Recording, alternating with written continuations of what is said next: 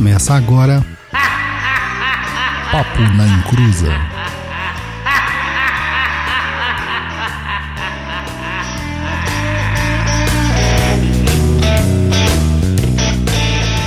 Começou! Aqui é Douglas Rainho e Saravá todo mundo que agora a macumbaria vai começar. Olá, meninos e meninas, aqui é o Roy Mesquita e quem é, é quem não é cabelo voa. Oi, gente, aqui é a Luciana e a Umbanda é da hora, o problema é o fã-clube.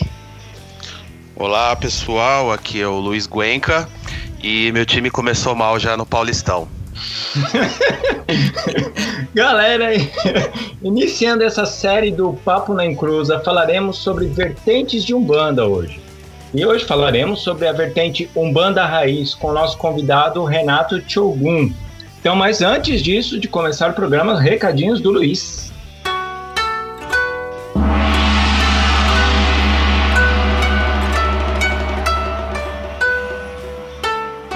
Recados do japonês, né?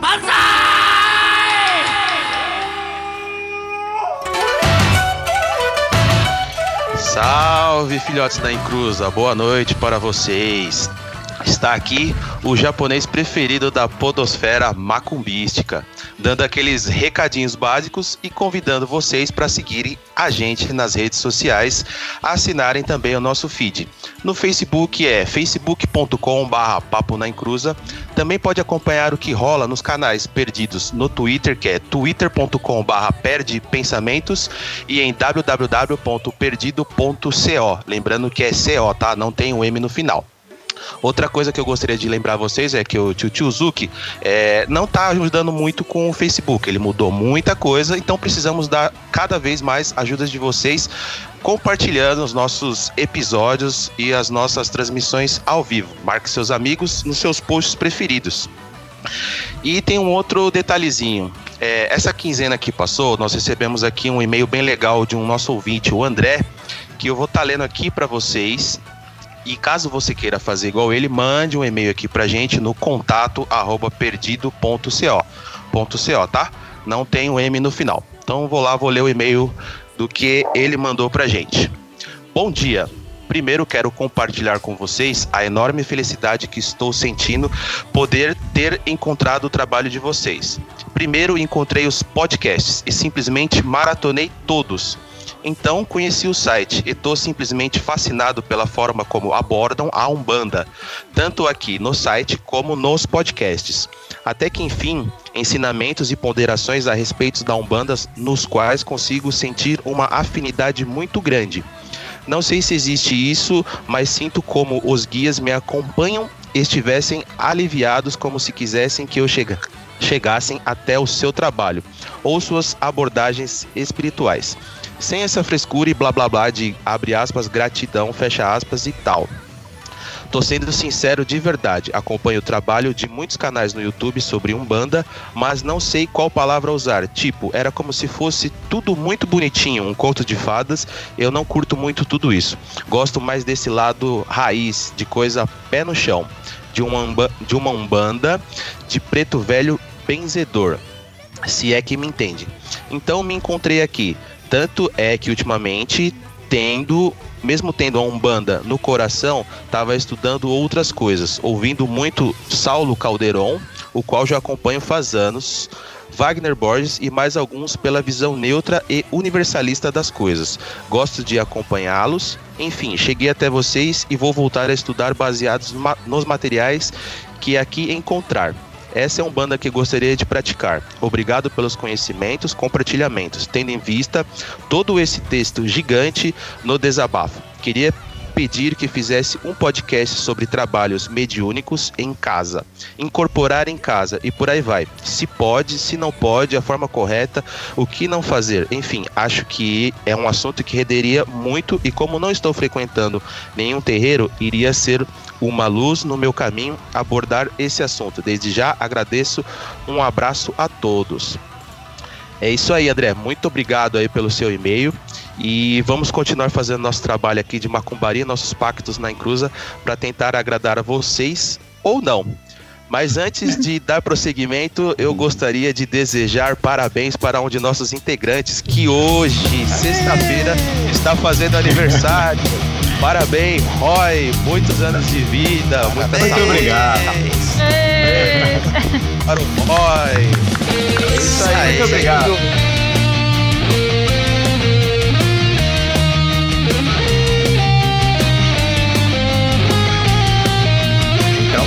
Começar o programa, né? Vamos lá. Então que rufem os tambores e que a cortina seja aberta. Saravá! Então, pessoal, vamos começar então trocando uma ideia com o Renato Tiogun, mas agora eu vou começar chamando ele de Renato. Renato, e aí, cara? Você pode falar um pouco sobre você, a, a sua biografia, né? Vamos dizer assim. Boa noite a todos. Boa noite, boa noite a todos. Boa Obrigado noite, pela noite. participação. Obrigado pela oportunidade. Vamos falar de biografia, né? Bom, vamos lá. Sou Renato Diogum. Sou do Templo de Umbanda Ogumegê e Pai Joaquim de Aruanda, localizado aqui na Moca. Sou praticante umbandista há 21 anos e, e- e literalmente dirigente espiritual do Templo de Umbanda Ogumegê e Pai Joaquim de Aruanda. É, minha jornada simplesmente começa praticamente aos 4 anos de idade, né? É, cara, foi uma uma uma experiência única, né? Porque aos quatro anos de idade eu fui levado realmente lá em Uberlândia, Minas Gerais, no interior de Minas ali, é, pela mãe de um colega meu, a um centro umbandista e, claro, né? Como toda criança de quatro anos de idade, tudo tem medo, né? Não tem como falar que não. Sim. Acho que exceto a minha filha, porque minha filha já convive desde a barriga da mãe. Mas É, aí não tem medo, não tem aí, medo não mais. tem, aí já tá na É. raiz, né? Já tá E- calejado. Aquela ali adora magia de Exu, mas tudo bem. Quem não gosta? Ai, ai, tem gente que não gosta, mas vamos lá. Ao completar praticamente os meus oito anos de idade, me iniciei realmente dentro dessa, dentro do, do enredo religioso, dentro da vertente religiosa, é, com uma missão e assim eu consegui e sigo até hoje, né? É, mesmo assim, é interessante um fato bem legal que eu escondia dos meus pais, né? Com oito anos de idade, com medo do preconceito, com medo da reação é, de um todo, de perder a amizade, de, de aquela, aquele mundo de fantasia chamado Umbanda, chamado Orixá, guias e falangeiros, acabasse por ali. Então seria um pouco perigoso, né? Devido à falta de conhecimento, tanto da minha mãe quanto do meu pai. Então eu quis manter em segredo aí durante longos anos. E na verdade ela veio descobrir só quando eu tinha 22 anos. Essa é. Caramba! Se eu Se quiser contar algum bem. segredo pra você, é, manda pro Renato que ele vai contar, cara. É, porque na verdade eu sou de São Paulo, sou da Moca. é, eu fui pra lá porque meu pai foi transferido, enfim, é, algumas coisas particulares. Então eu fiquei muito revoltado porque perdi amigos, enfim. E lá encontrei literalmente um amigo super especial e hoje eu chamo de anjo. Que esse anjo literalmente despertou a minha mediunidade, despertou a minha curiosidade, despertou literalmente o enredo da, da, da vamos dizer assim, da macumba, né? Vamos, vamos Vamos falar. Então, cara, e isso eu não queria nem prejudicar nem minha família, muito menos me, me auto-prejudicar em relação Uhum. a- a- a- ao enredo, porque minha mãe, pra vocês terem uma noção, minha mãe, ela é do. Ela é crente, cara. Literalmente, ela é da congregação do Brasil. Ela e a família toda por parte da minha mãe. Então, assim, tem um cara que é macumbeiro dentro de casa e tá possuído no demônio, né? Antigamente, isso daí era bem complicado. Imagina, Não, não, aparecia- antigamente não, até hoje. Oh, É, até hoje, mas hoje ela releva. Não, não, ela, ela sim, mas eu digo o geral não. Ah, não, o geral não esquece, não esquece. Isso é muito raro de se acontecer. Eu tenho uma- um- alguns amigos, algumas amigas que o tio é, é- é evangélico, mas ela tá lá tocando Angola, tá lá tocando a Umbanda, tá lá. Uhum. Pendente, mas tá lá. Então acho que cada um tem sua missão, né? Então aí, de repente, é, morei durante longos anos em Uberlândia. Eu gosto sempre de falar que de Uberlândia, porque querendo ou não, lá foi a raiz, lá onde tudo começou. E lá, e literalmente lá, e ainda eu quero voltar. É, hoje a casa não existe mais, mas eu quero voltar pelo menos para sentir o ar que eu respirei durante muito tempo, né? E é onde realmente eu tive essa, esse início de jornada é, com a benção de Lorum, de Zambi, de Deus, como o pessoal quiser. É, alguns problemas físicos que eu tive ali que se disparam pelo literalmente para eu acreditar e manifestar a minha fé, então eu consegui sazionar algumas coisas através da Umbanda, né? Então, após durante muito tempo morando em Uberlândia, voltei para minha cidade natal, que é São Paulo capital, né? É, que é na Moca, ainda moro na Moca, voltei, porque é um bairro extremamente tradicional italiano e tá Oh. crescendo cada vez mais de, de terreiro, cara. Assim, no meu terreiro, na minha quadra, tem praticamente quatro, cinco terreiros Caramba. tá crescendo muito e é um projeto assim a longo prazo que a prefeitura e a subprefeitura poderia olhar com mais carinho a Moca em relação a, a terreiro, né? Uhum. Então, passei por algumas casas, fiquei por um ano e meio, mesmo assim eu tava ali coroado, porque eu vim já coroado, já com a minha consagração de sacerdote, né? Antes da minha mãe de santo lá em Minas, ela literalmente falecer, então eu já vim pra cá, parecia que era uma era uma missão dela comigo, porque logo após do meu a minha coroação como sacerdote, ela veio a falecer, né? E eu fiquei sabendo só em São Paulo, enfim. É... Cara, foi mu- muito turbulento durante esse muito tempo, é, praticamente dos 18 aos 22 anos, e aí eu passei por algumas casas de novo, e aí não tava dando rolando, até que teve aquele despertar, aquele toque da espiritualidade, e aí você é consagrado, você precisa ter sua casa, vamos se mexer, né? Uhum. E, e aí a gente é o, é o começo de toda a casa, né? A gente abria a gira dentro do, do, do santuário e lá era todo domingo, como é até hoje, era todo domingo, acordava 5 horas da manhã para estar lá 6 e meia na porta, é, naquele frio, naquele sol, naquele, naquela chuva. Que lá naquela faz frio, viu? porra, lá só falta nevar, né, cara? Essa- Lá E- faz frio. E aí é onde a gente realmente chegou a, a, a, a protocolar tudo em cartório, tudo mais, e aí onde nasceu Então, o início, então o início ali foi ali, então. Você indo, é, em vez de você alugar perto da sua casa, alguma coisa, você ia lá no. no... Como que é o nome agora que fugiu? No santuário, isso, no santuário. E, cara, é, é muito interessante porque, assim, durante, depois de um certo tempo, é, cara, a gente ficava cansado, todo domingo tá lá, né? Todo domingo, É. querendo você pegar um valor X, tá lá, é longe, você precisa pegar a estrada, você precisa pegar chuva, enfim. É, literalmente, eu tava cansado físico, mentalmente, mas espiritualmente nunca. E eu Uhum. cheguei para alguns filhos, na época eu tinha quatro, cinco filhos só. Cara, é, eu cheguei para eles e falei assim, ó, gente, essa é a última vez que a gente vem aqui pro santuário, tá? Todo mundo fez aquela cara de pasmo, achando que ia encerrar ali os trabalhos e nunca mais ninguém ia se ver. Mas, cara, eu falei, não, a gente precisa ter um chão para pisar, uma raiz para se concentrar e crescer, dar frutos, né? É, só que aí todo mundo quebrado, essa é a realidade, todo mundo quebrado. É, Uhum. O imóvel nessa época tava em alta, então, cara, Aí eu falei, já que tá todo mundo quebrado, também não tenho condições de pôr dinheiro nesse primeiro momento. Então vamos se dividir. Cara, a gente É. pegou alguns fardos de lata de, de cerveja, a gente foi vender na Rua Augusta até que a gente arrecadou esses, o valor ideal pro, pro, pro imóvel, que era três, me É, três aluguel, meses. Exato. Três meses de aluguel e tal. Exato. E aí a gente achou uma salinha comercial que do lado era era o vizinho, né? O nosso vizinho do lado, ele vendia produtos eróticos, cara. E foi muito engraçado. Foi muito engraçado, porque quando eu fui ver o imóvel, cara, simplesmente eu cheguei pro cara e falei assim, ó, aqui vai ser um terreiro, porque a gente sofreu muito, mas É, muito. então, tem problema, né? Os total. nãos. Por causa do, de quando quem, quem tá buscando pra montar um terreiro assim, é realmente é, é complexo. É total, porque assim, como que você vai pagar aquele terreiro, aquele imóvel, sendo que não tem arrecadação de fundos? É. Entende? É uma coisa incerta pro pessoal. E mesmo assim, é, fora isso, a gente teve muito preconceito por ser um banda. Ah, o dono não quer, porque é um banda, porque Uhum. é isso. Cara, e aí foi, né? E aí a gente chegou, o cara cheguei lá no, no imóvel, que era na Vila Prudente, 20, 25 metros quadrados, era bem pequenininho. E aí eu falei, ó, aqui vai ser um terreiro de umbanda, a gente vai abrir só duas vezes, aqui- bem silencioso, né? Ah, Bem no sapatinho, ó, vai ser duas vezes Uhum. por semana. A gente não vai fazer muito barulho, mal ele sabia. A gente não vai fazer muito barulho. Em vez de ter três atabaques, vai ter um só. É, uma orquestra sinfônica depois apareceu lá, né? Aí o cara olhou pra minha cara e falou assim, cara, pera.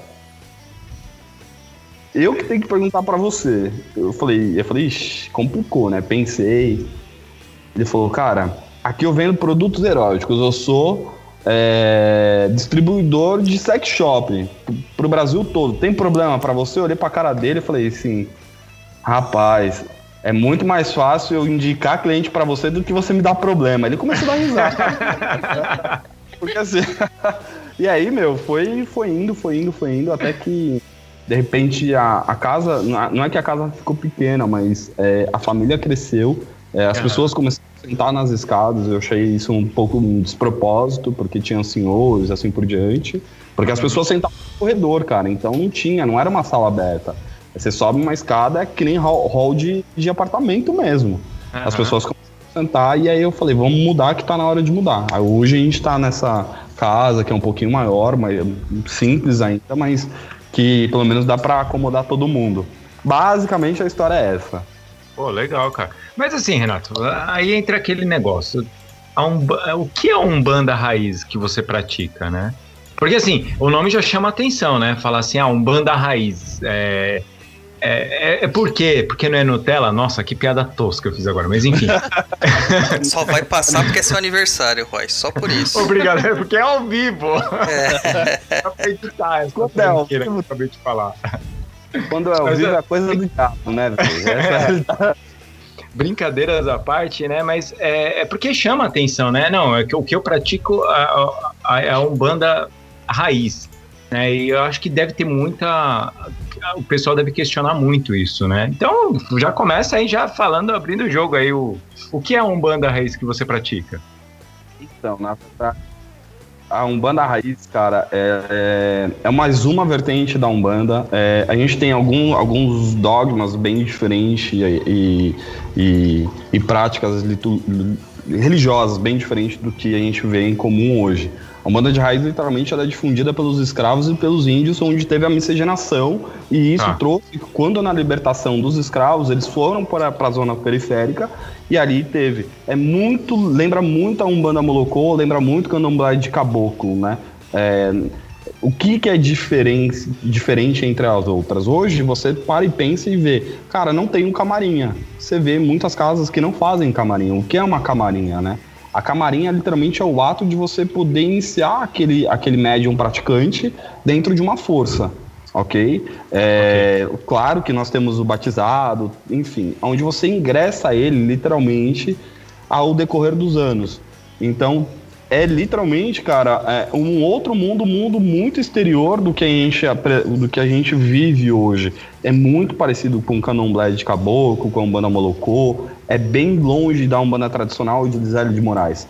Cultua-se as linhas de Umbanda, as sete linhas de Umbandas, normalmente de Preto Velho, a Exu, é, porém eu cultuo o Orixá também, né? Se eu sou Entendi. filho de um Orixá, eu também posso cultuá-lo, ele, é essa a realidade. Então, Uhum. A, visão ela é bem diferente do, do que hoje nós temos. Literalmente é uma umbanda de raiz, aquilo que é pé no chão, aquilo que realmente você entra numa camarinha, faz os atos da camarinha, onde você tem algumas confirmações depois de alguns dias de recolhimento e assim vai por diante, né? Então, por exemplo, para vocês terem uma noção, uma coisa que eu posso falar, quando eu inicio um- uma pessoa e ela não é batizada, primeiro eu batizo ela na cachoeira, trago ela para dentro do terreiro, claro, né? Batizo ela dentro do, do- da força dela, que é dependente do orixá, mas tem uma força representante chamada espírito, e ele consegue batizá-la. Aí sim, aí eu vou pro externo novamente e eu faço os atos de, de, de chamada de força que a gente chama. Né? Por exemplo, se, eu, se o cara é filho de Xangô, para onde que eu vou? Eu vou pro mar? Lá, claro que não, né? Então Sim. eu vou pro- literalmente para aquele ponto focal onde rege o Xangô. E assim por diante. Ah, é legal. Então, então, cada um que você vai iniciando vai na força da pessoa, a força espiritual dela, e você então vai levando direto no, no local da força. Pô, legal isso, hein? É, porque querendo ou não, como a gente trata de orixá, e o orixá ele é uma força da natureza, ele não Uhum. é um estado, ele é uma força da natureza, eu preciso buscar dentro de uma dentro de um contexto que essa força está para poder Uhum. Pelo menos dar um, um start e fazer aquele cara, tra- né, enfim, trazer a força para ele dentro da coroa dele, né? É claro É. que eu não faço o ato fora de casa, sem sustentação, sem fundamento. Aham. Que não. Primeiro eu preciso despertar essa força para posteriormente trazer ele para dentro do, do, do fundamento dele. É Pô, muito, isso é muito próximo, né, da, da- dos cultos de nação mesmo e do- dos candomblés mais antigos mesmo, né? Sim. É que o pessoal Não, muito mas- confunde, né, Roy e Renato? O Luiz tá viajando aí, a Luciana deve estar puxando a orelha do Roy. o, o pessoal muito confunde Luciana tá achando... falando com o Exu dela. Ah, com certeza. O, o pessoal muito confunde achando que a Umbanda começou em 1908, né? É, é, eles não entendem o que é uma pessoa que trouxe uma organização e uma pessoa que fundou algo. A gente não tem como Exato. precisar uma fundação. As práticas já existiam muito anteriormente. Então, é, a gente chega até a ter umas guerrinhas, umas birrinhas aí pela internet. Não, se não é a Umbanda do Zélio, tá errado. Não, gente, vamos olhar a tradição tem a diferença entre tradição e babaquice, né? Babaquice é a coisa moderna, essas neo-umbanda que a gente vê por aí fazendo um monte de, de besteira. Mas tradição, se o culto funciona aí há 100 anos, 200 anos, cara, não tem por que questionar, né? Não tem mais por que questionar o fundamento, né? E Douglas, é, vou ser muito sincero com você, cara. A casa da minha mãe lá em Uberlândia, que hoje foi fechada porque ninguém deu continuidade, ela tava na terceira geração. Então a gente faz uma média de vivência aí praticamente de, sei lá, que seja 60 anos uma pessoa vi- vive no Brasil, é é uma média bem estúpida, Sim. né? Uhum. É, cara, a gente tá falando de 60, 120, quanto, quantos anos a gente tá falando de uma única casa? De terceira É. geração. Sim, a Antes casa, do Zélio, né? a Ah, casa mesmo que eu é trabalho é isso. assim, já é a quarta geração que tá lá tocando. Era- Então, ou seja, não bate as datas no qual o Zélio, co- como o pessoal prontifica que Zélio de Moraes literalmente fez. Não estamos falando aqui que o Zélio de Moraes ele não fez o papel dele, pelo contrário. Na minha visão, Zélio de Moraes ele difundou a Umbanda, codificou a Umbanda naquele momento, ele teve peito para levar isso adiante e acabasse com preconceitos maiores naquela época. Né? Vindo de um homem branco, vindo de uma família bem posicionada, porque querendo ou não, Zélio era filho de militar, era filho de político, e isso deixou com que ele ficasse mais confortável na nossa religião também. E ele foi político também, né? Tem toda essa questão Ele que as pessoas político. esquecem que ele foi vereador lá no Rio de Janeiro. E a, a, a questão maior aí de tudo dessa da- da- da- do nascimento da Umbanda, de ser uma coisa bem vista, de ser uma coisa embranquecida, né? Também pela perseguição que se sofria sobre religiões. Mas quando a gente estuda a religião, a gente tem que procurar a origem daquilo, a origem da- das tradições. É, é- é uma coisa que eu bato muito na tecla, que desde lá no Perdido também eu bato muito na tecla, que se você não tem como dizer é, é, algo, vamos dizer, coerente, não diga, fica na sua, mas procura pesquisar.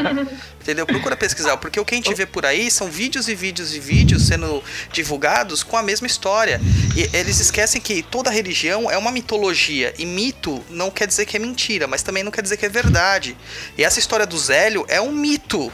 Não tem provas materiais de que ocorreu assim. Nem- não sabem nem se existe a Federação Espírita de, de Niterói. Não existe é, registros dessa federação. Então, é, é um mito. Mas também não quer dizer que. Ah, então inventaram uma mentira. Não, não é isso, gente. É uma origem folclórica, uma origem lendária para dar um corpo para a religião. Todas as religiões têm isso. Mas, ô Douglas, é, desculpa te cortar, cara. Eu tenho um vídeo no YouTube que um familiar do Zélio fala que o Zélio ele foi através. Ele foi para um, uma religião que eram as benzedeiras no- antigamente, que nada mais do que eram as umbandistas, ou o povo gosta de falar que é macumbeira, que ele teve que entrar na religião por conta de uma doença que ele tinha, que somente a espiritualidade iria curá-lo. Sim, a doença do Pajé. Foi a Zilmeia que falou, não foi? Acho que você me mandou esse vídeo. Eu te- foi eu que te mandei, então é, assim. foi. Foi, e no entretanto, no meio da entrevista, a pessoa fala: Não, ela foi numa benzedeira. Não, não, não, não foi numa benzedeira. Né? Até apesar que benzedeira, gente, é, faz parte dentro do nosso cotidiano é, religioso. Se a gente parar para analisar o que, que significa Umbanda, né? A Umbanda literalmente vem da palavra umbundu, que aí sim, que é ou então umbondô, né? Que aí você tem a linguagem de bantus que vem de Angola. Opa, mas espera aí. Então, o nome da própria religião ela já está declarando que ela não foi em 1908. Existe muito, um tempo muito mais atrás que veio a, a chegada dos escravos, que foram mais de 200 mil escravos desembarcados no navio negreiro aqui. Que é onde ele chega, chega, obviamente, o índio também era escravo naquela época, onde teve a miscigenação. E muitos candomblés hoje, tanto na, na Bahia, os famosos candomblés, eles têm ainda os seus catiços, que são os seus espíritos, que são os seus ancestrais.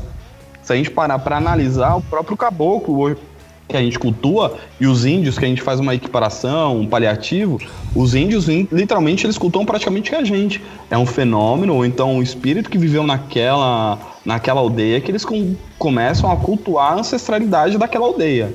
Então a gente começa a enxergar já de uma outra maneira a religião como ela é imposta hoje, Sim, né? Certeza. isso aí. Lu, tem uma pergunta aí pra fazer? É, na, na Umbanda que você pratica, Renato, ela, ela vai ter essa coisa do sacrifício, porque ela é uma coisa bem. Como é que a gente fala, né? Ela é bem polêmica, né? É. Quando se fala de Umbanda, vai se falar, apesar de, assim, tem todas as vertentes, tem todas as diferenças, mas. é, existe sacrifício no seu e qual é o seu ponto de vista sobre isso? Bom, é, existe sacrifício, tá? É, mas o que a gente tem que entender é que o sacrifício ele não é uma coisa que acontece todo dia, a todo momento, por algo que seja pejorativo à religião ou então a alguém, né?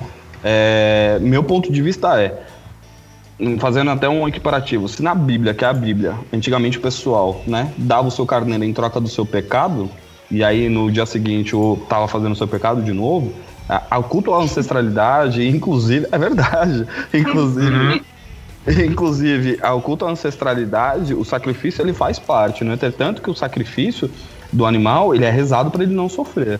Ele tem a sua reza certa. E detalhe, não é que você vai fazer é, é, o sacrifício do animal e você tá jogando o amina- o animal por aí na- nas quatro esquinas, como todos fazem.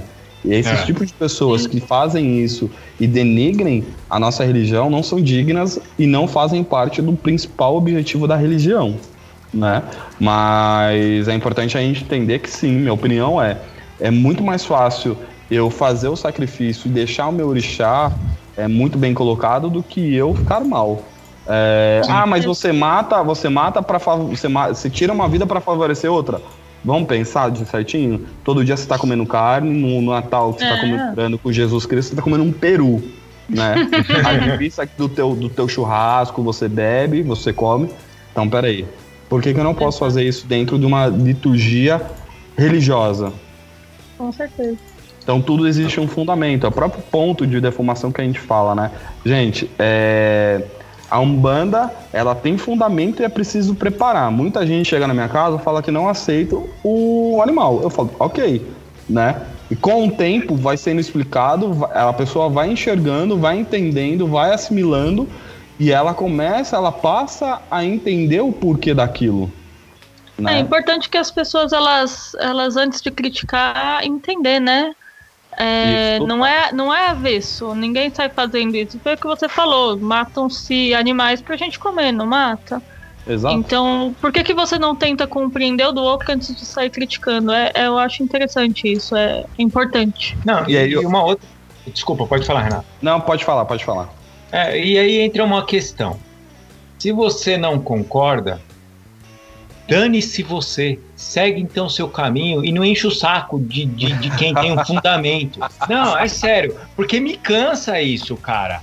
Fica dando argumentinho, é, mas não sei o que. Cara, você não gosta? Pronto, vai pro seu, cara. Faz seu rolê, não enche o saco. Tá bom, Roy, É, vou pagar meu vídeo lá, tá?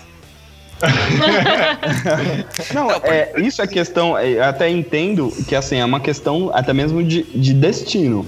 Porque eu entendo É. que se, se as pessoas nascem para o candomblé, do candomblé serão. Se as pessoas Isso. nascem por uma vertente de umbanda, dessa vertente será. Não adianta você fugir do seu caminho, do seu destino, que não vai dar.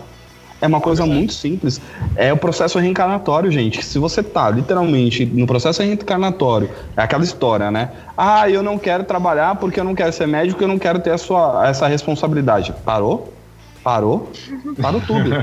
Então você tá sendo idiota, desculpa, desculpa, você tá sendo idiota, você tá sendo babaca, porque assim, é, uma pessoa que não entende, é, ok, há de se explicar, há de entender e Isso. há de se enxergar. É, é. E a gente faz o processo de lapidação, né? Mas a pessoa que entende e renega e que dá murro na ponta de faca, que papapá, pipipi, parou.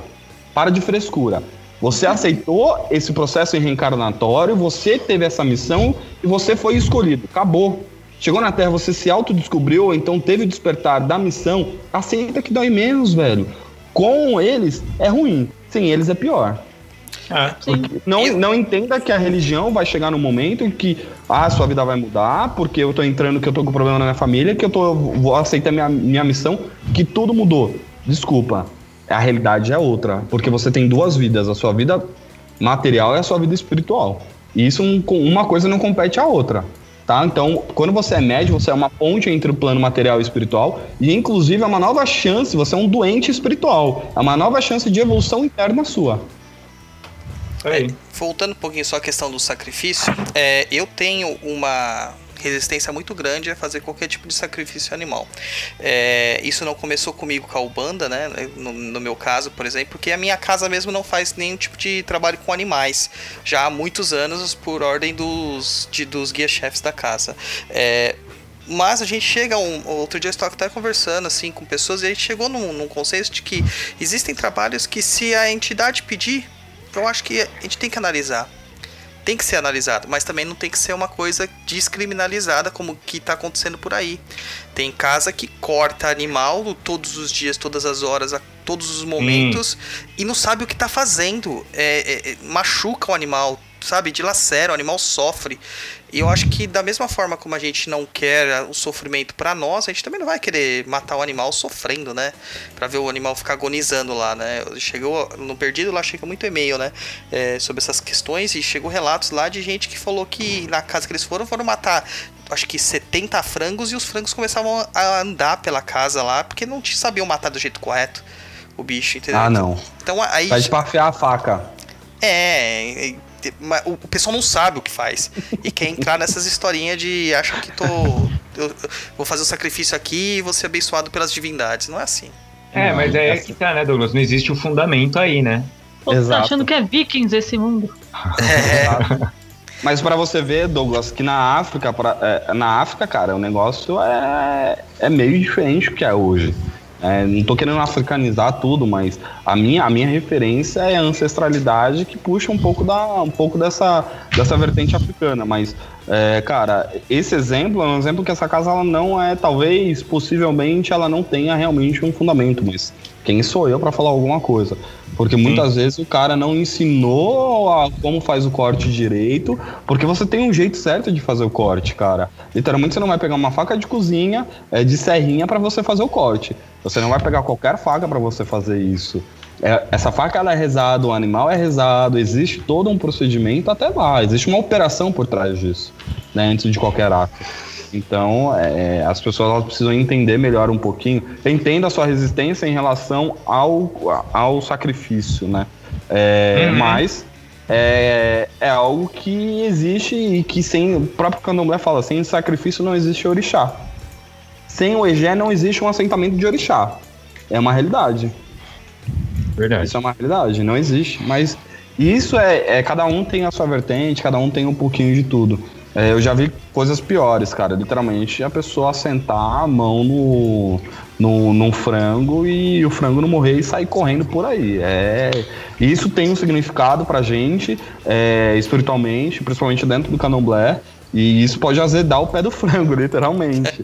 Então, é verdade, isso pode azedar, a pessoa pode cair, a pessoa pode cofar, que a gente chama, né? A pessoa pode chegar até morrer, cara. Então é um procedimento muito, é um procedimento muito delicado, porque você tá chamando uma força, o sangue, ele é uma força muito violenta, é uma força muito poderosa, que se você não souber lidar com essa força, você cai. Então existe todo um Então? procedimento. Então, Douglas, próxima pergunta. É, Vocês pularam perguntinhas aí, né, gente? Ô, vocês vão seguir na pauta. É, é, vamos lá na questão do. Ah, Ele respondeu, Douglas. As Tá dos- dormindo? Todos os orixás que são cultuados? Eu tô dormindo. Esse então. não. É. É a única que ele não respondeu. Então tá aqui. Quais são os ori- eh, quais orixás que são cultuados? Que, é, assim, a gente sabe que na, nas muitas vertentes de Umbanda que a gente tem por aí, tem agrupamentos, né? Tem panteões diferentes de orixás cultuados. Da sua Tronos vertente. diferentes. não. É, não. Melhor Eu não. vou embora. Eu vou embora, cansei. Na sua É. concepção, na sua Umbanda, na sua Umbanda, Umbanda Raiz, quais são os orixás que se trabalham? Cara, é... dentro da nossa raiz, a gente trabalha com quase todos os orixás. é, que tenham fundamentos para a gente. Isso é fato. Né? Eu já vi, por exemplo, um banda que não cultua Nanã porque a casa do cara é de Ogum. Sim, sim. E é uma Umbanda tradicional, mas por quê? Sim, por causa da- Porque Nanã das tem- lendas, né? É, porque a Nanã, no Itã, a Nanã tem uma briga com, com Ogum? Então, peraí. Então a gente tem que entender outros métodos aí também, né? Eu já vi casos assim, ah, a gente não cultua Nanã porque Nanã é morte. Mentira. Nanã não é morte, pelo contrário. Se nós estamos hoje na Terra é por conta de Nanã, que Nanã emprestou o barro a Oxalá para poder fabricar os humanos com a perfeita, é, com, com, com as condições mais perfeitas e mais próximas a Deus. Essa é a realidade. Então nós, dentro, mas respondendo a pergunta, dentro do, dentro literalmente do- da nossa casa, a gente cultua quase todos os orixás. Se me aparecer um cara que tem, é, tende a ser do Oxalá, que a cabeça dele é do Oxalá, como eu tenho na minha casa, eu vou fazer aquilo dentro da tradição da minha casa, que eu aprendi de Oxalá. Assim como eu tenho a qualidade de Oxoguiana na minha casa. Por quê? Porque eu tenho mecanismos a isso. Né? Certo. Eu tenho mecanismos a isso. Mas tem gente que tá falando de Oxumaré por aí que não é legal, né? A gente sabe que o Oxumaré é, uma qualidade, é, um, é um orixá muito, muito próspero, um orixá maravilhoso, que traz uma, uma outro enredo de uma outra maneira que distingue, é, literalmente some do que ele é real, né? Porque eu entendo assim, Douglas, se orixá é africano, por que Umbanda é brasileira?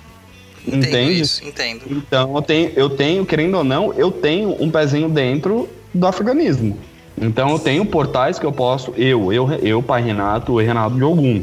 Eu tenho, port, eu tenho caminhos para poder fazer alguns, alguns atos que são dentro de uma Umbanda de raiz, que é muito parecida com a Umbanda Molocô, Candomblé de, Ang- Candomblé de Angola, ou então Candomblé de Caboclo, é claro que dentro da Umbanda de raiz. Ela é um pouco mista sim. Eu posso fazer uma filha de, de EUA e deitar ela, colocar ela na camarinha. Eu tenho recursos para isso. Algumas casas só trabalham com sete orixás, né? E que uma dentro da casa, digamos que Iemanjá responde por todas as mulheres, né? Todas as Iabás. Então isso vai isso vai vai é como posso falar, isso cada vez mais vai encurtando o espaço de orixá. E tem gente que tá cultuando aí 12 orixás e falando que um é polo negativo, outro é polo positivo. Na minha visão, isso não existe. Orixá é vida. Orixá é fundamento, orixá é positividade. Não existe o lado negativo de isso, aquilo, aquilo, outro. Tá certo. E, e tem até, eu que você citou, é, é um orixá que é muito difícil de você ver dentro do terreiro de Umbanda, né? Muito difícil você ver. Total, total, total. Total. Já vi gente de Nanã que era homem, mas tudo bem. Não, então, essa questão mesmo da, da, da formação da coroa, do médium, né? da- do filho de, de Umbanda, do filho de Candomblé. Eu não tenho qualquer tipo de preconceito ou, ou qualquer tipo de impedimento em acreditar que você pode ter uma coroa, vamos supor, invertida. Visto que é o que você precisa para sua encarnação, que é o que, aquilo que você precisa para sua encarnação, por que não uma energia feminina? Sim, mas a, que- a questão, quando eu coloco o Nanã sendo filho de. é, um homem sendo filho de Nanã, é muito contraditório, tá? É, Nanã pegar a cabeça de um homem, exatamente pela, pela força, exatamente pela quisila, que a gente chama de Ewas, né? Isso é tudo aquilo ao contrário, né? Tudo aquilo que não, o Orixá ele não, não absorve como energia. Eu já vi gente pegando cabeça de Nanã, né? É, Nanã pegando cabeça de homem, assim como outros orixás que não têm essa afinidade com, com o lado, lado masculino da coisa, né? Tendo como a dona da coroa. E, e os guias espirituais, Renato? A gente pode já entrar naquele assuntinho gostoso de falar que cobra Opa, coral é, vamos. fe- é de é chumaré? Gente, não é. Então, é, cara, vamos falar disso ou você quer pular isso e quer falar só de guias espirituais? não, pode falar tudo. Nossa, não, vamos falar disso. Cara, é, não concordo com esse tipo de argumento, como foi impostos aí recentemente, mas entendo, porque é a vertente, é a vertente dele, é, é- enfim, ele faz um, um- um trabalho bem bacana, enfim. É, cara, pra mim, Caboclo Caba Coral não tem absolutamente nada a ver com Orixá Oxumaré. Porque até mesmo, se a gente parar pra ver a, a- na nação, ou então a história, o Caboclo Caba Coral, ele é muito mais antigo do que hoje tem uma vertente que vem de 2000, 2000 para cá, do ano 2000, né? possa até mesmo por um sacerdote que já se foi, ele que Deus o tenha e Exu também. Mas é, não concordo com esse tipo de, de argumentação. Meu ponto é caboclo cobra coral literalmente é um caboclo que manderam, é um caboclo que desvenda feitiço, é um caboclo sim que tem uma força muito mais enérgica do que você pegar um talvez um caboclo é, tupinambá. Ele tem uma força totalmente diferente, né? Então não é porque ah, é, ah, é cobra, então o seu chumaré lembra cobra, vou dar banho de, de folha de jiboia porque é fundamento. Parou.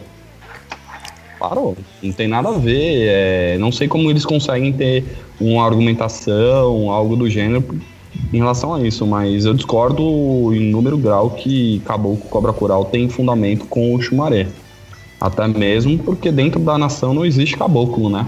Então, Ah, como você traz um orixá africano para desvendar ou então para para redistribuir a linha energética dele e onde você me, me fala isso, enfim, eu não concordo. Essa é a minha opinião. E os guias espirituais? Quais as entidades que vocês trabalham nessa vertente raiz?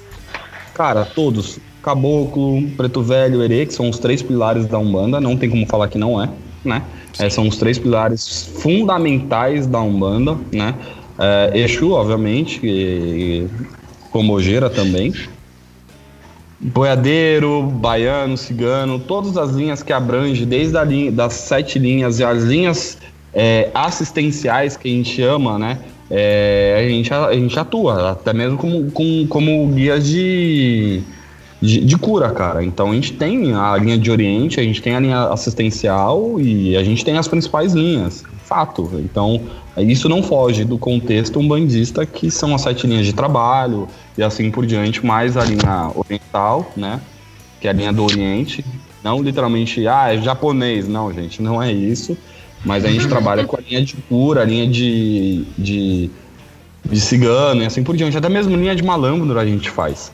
Então é algo bem, bem próximo do que muita gente hoje trabalha, né? Ou ao contrário, né? Muita gente já trabalha hoje, é muito próximo do que o pessoal antigo faz, faz ou fazia. Sim. Verdade. E é maravilhoso, E cara. Ah, sim, sim. E, e você concorda com o ensino da doutrina umbandista pela internet, Renato? Então, cara, isso é um assunto meio dúbio. É, concordo e não concordo. Por quê? É legal levar o conhecimento adiante? Cara, posso falar Sim. palavrão? Posso falar Pode. palavrão? Pode? Cara, cara, do caralho fazer isso. O pessoal vai falar, Aham. nossa, um sacerdote falando palavrão. Pera aí, eu sou um ser humano. Vamos dizer isso. Aham. Cara, super importante levar isso adiante. Mas desde que leve com consciência e entendimento de que você não vai poder supervisionar o que o outro tá fazendo.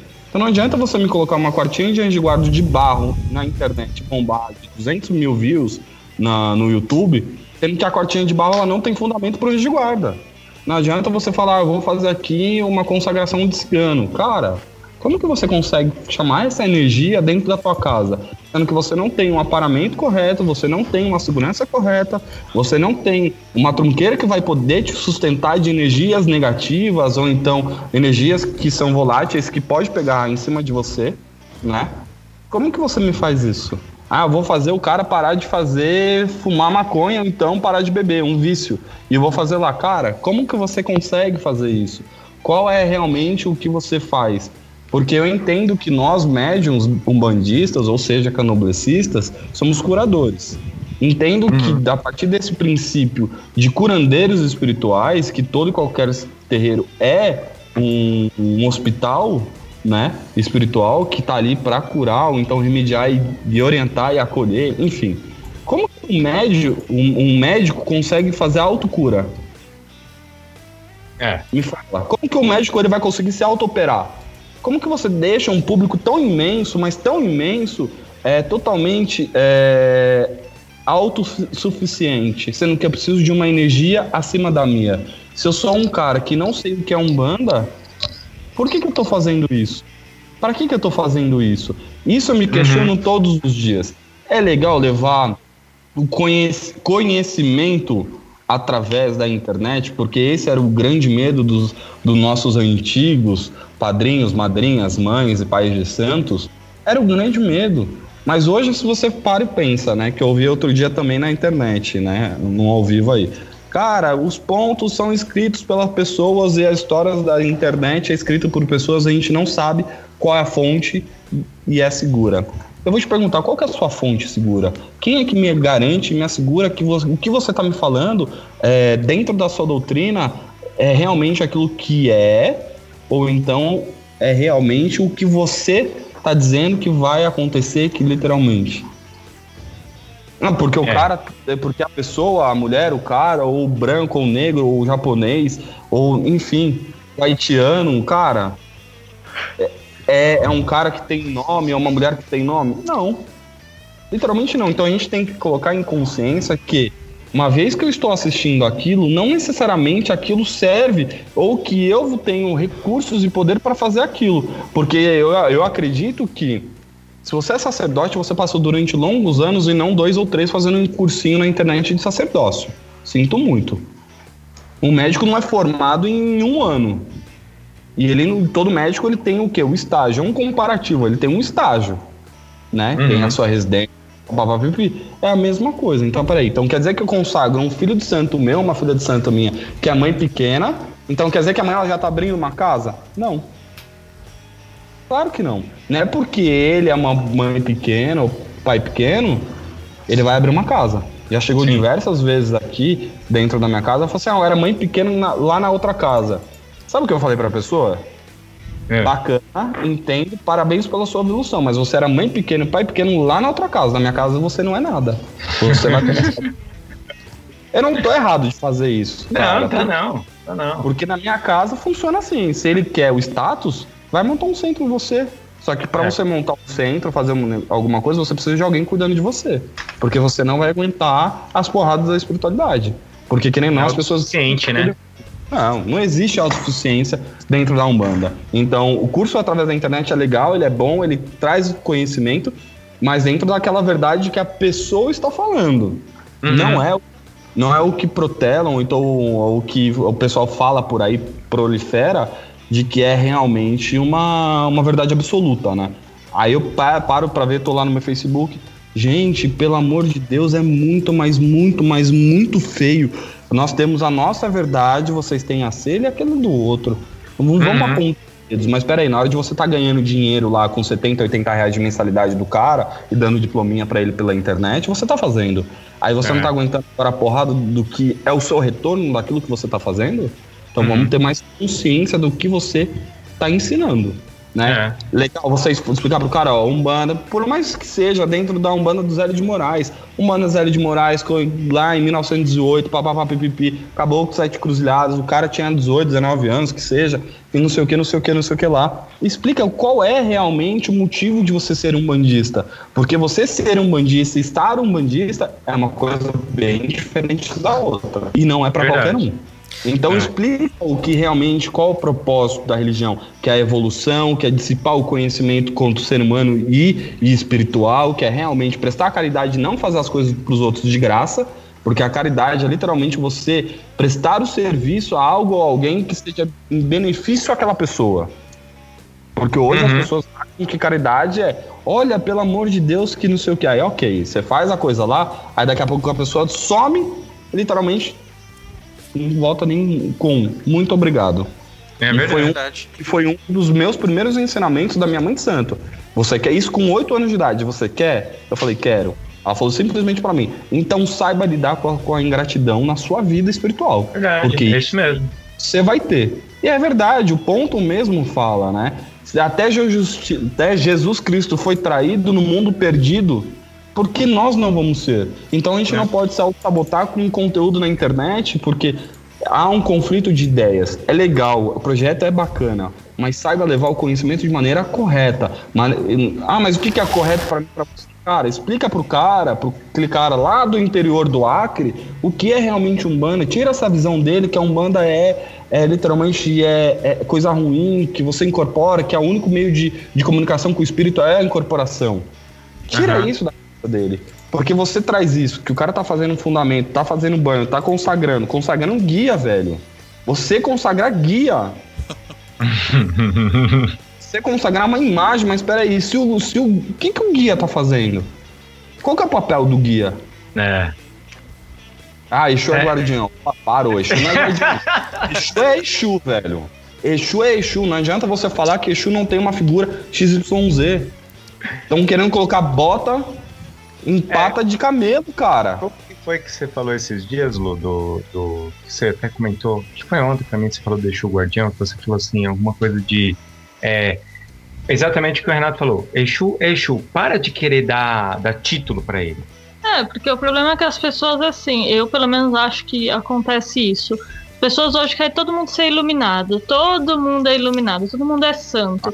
Aí Claro, né? pega o Exu e transforma ele num santo, porque é complicado ter alguma coisa que é um pouco dúbia. Ai, mas eu não posso ter isso perto de mim. Mas, cara, você não aceita aquele seu amigo que é trouxa às vezes? É que Exu tem problema. capa, Luciana. Então Exu Ah, é é super-homem ou É Batman. super- super-herói, é super-herói pra agora. Se ele não aparecer pelado, eu não vou mais trabalhar com ele, tá acordado. Porque não dá, esse negócio de capa fez eles ficar. Não, só pelado. Ô, Então- Douglas, o que, que você foi, falou pra mim hoje, que você agora vai começar a falar do é, Umbanda de livraria e Umbanda... De como que é? terreiro. Agora eu vou fazer uma distinção. Você é praticante de umbanda de livraria ou umbanda de terreiro? Porque existem duas umbandas, né? E essas pessoas que vivem na livraria, elas estão presas a duas editoras com uma linha editorial muito restrita. E elas esquecem que ela tem que vivenciar o terreiro. Vivenciar a umbanda. Seguir lá e sentir o suor escorrer de lavar o congá de vez em quando é bom. É bom. Ô, É, E, Renato, nessa questão da formação, uma vez a gente estava comentando num grupo de estudo que a gente tem, brincando lá, né, sobre essa formação sacerdotal. E eu, por curiosidade, como eu sou formado em exatas e a matemática é meio obsessiva para mim, eu fui fazer uma conta é, de horas aula de uma formação sacerdotal. E a gente chegou lá que uma formação é sacerdotal muito de. nerd, cara. É, desculpa aí, mano. Eu fiz, eu fiz, eu fiz ciência da computação, meu, tem que falar, né? É, a gente chegou a uma conclusão que o sacerdócio deles lá, tem, de Umbanda, tem 96 horas aula, cara. E pra você se tornar um padre, você se tornar um padre, você precisa ter 11.680 horas de estudo. Isso, isso dá em quantos anos? Então, 8 anos. Oito anos. Pra você ver. É muito parecido com o candomblé. O candomblé é pra você tomar os seus Sete direitos. anos. E se você tiver caminho para ser babalorixá ou yalorixá, Sim. aí sim você toma o seu, o seu, o seu oiê, né? O seu DK oiê, seus direitos como babá. Mas, cara, como que você faz isso em questão de dois anos? Eu não consigo assimilar isso. Nem eu. Nem O eu. cara, é, o, cara, é- o cara é muito evoluído. O que, o que mais pega, Douglas, em relação a isso, até entendo porque o, tem um sacerdote que é um babala, babalarte da, da, da cidade de São Paulo, ele dá o curso sacerdotal. Mas a primeira coisa que ele fala, cara, é uma coisa muito simples. Não formo pai de santo. Eu formo médiums competentes. Ok, concordo. Concordo nisso. O que eu não concordo é você simplesmente fazer um, um curso de dois anos que você vai liberar o cara para ele poder dirigir uma casa, sendo que esse cara nem tem a experiência de um terreiro, de, de vivência de terreiro. Eu não posso contratar um, um cara para. É um exemplo, tá? Não posso contratar um cara, eu tô numa vaga aberta para diretor e o cara é estagiário, como que o cara vai pilotar a- aquela empresa? Como que ele vai direcionar? Cara, É. tem, tem terreiro aberto aí que o cara nem atendia na corrente de assistência e se tornou sacerdote e abriu sua casa. Então a É gente o vê umas aberrações aí, né? É o que mais tem. Eu, eu, eu sou prova viva disso, pra você ter noção. Eu sou prova viva disso. Eu lembro que eu tinha admitido duas pessoas dentro da minha casa, elas ficaram três, quatro meses, um foi iniciado, né? E de repente eles saíram, simplesmente foram pro candomblé de Angola. Cara, estão com o terreiro aberto de Umbanda. Ele tomou o seu primeiro ano, no- eu conheço o babá de Angola dele, é um cara excepcional, um cara totalmente legível dentro da, dentro da cultura deles, é um cara que fala, ó, aqui você não vai tomar seus direitos, você vai passar por todos os atos, tá? E aí a, a vida seguiu, mas o cara, literalmente, ele acha que ele nasce dentro, da, dentro da- do berço umbandista, ele vai falar, "Ah, mas eu sou, sou dentro da barriga, sou desde a barriga da minha mãe um bandista. Peraí, quem era sua mãe? Não era você. Né? É. Vamos, vamos difundir, vamos ter um divisor de águas em relação a isso? Sim. Vamos. Então não é porque. É que nem eu tenho minha filha, e minha filha é desde a barriga da mãe dela. Só que eu tenho que colocar na cabeça dela que ela, literalmente, vai começar a vida dela espiritual a partir dos 7, 8, 9, 10, se ela quiser. Isso. Apesar, é apesar que ela bate cabeça aqui, cara. Ela tem dois anos e três meses. Ela bate cabeça. Juro por tudo que é mais sagrado. Por Oxalá na minha vida. Ela bate cabeça. Então, assim, não é porque ela convive dentro desse meio que o pai dela é um sacerdote, ou então que a mãe dela é, é, trabalha, ou então um outro exemplo que alguém é. Não é isso não significa que você tá, tá você é igual. Porque muitas vezes aquele, aquele bebê ou aquele recém-nascido que hoje tem 18, 19 anos, né, vi- convive muito dentro da religião, isso não significa que ele vai ser aquele dirigente ou aquela dirigente. Muitas vezes não é, não tem caminho. Sim. É, eu conheci, eu conheci mesmo um, um, um rapaz, um senhor, esse tempo atrás aí, e ele falou assim que ele cresceu com a mãe dele, a mãe dele tinha um terreiro no quintal da casa. E aí hoje ele é agnóstico, né? Por quê? Ele fala assim, ah, é, eu queria a atenção da minha mãe e eu lembro só de eu e meu pai sentado e assistindo televisão porque ela estava Trabalhando. é, fazendo, fazendo três giras por semana lá no, no quintal. Tá vendo? É, E Isso, isso, cara, psicologicamente tem um grande resultado, porque querendo ou não, uma criança, quando ela tá ainda, ela tá numa, né, uma pessoa tá numa fase infantil, ela precisa É. de duas figuras, pai e mãe.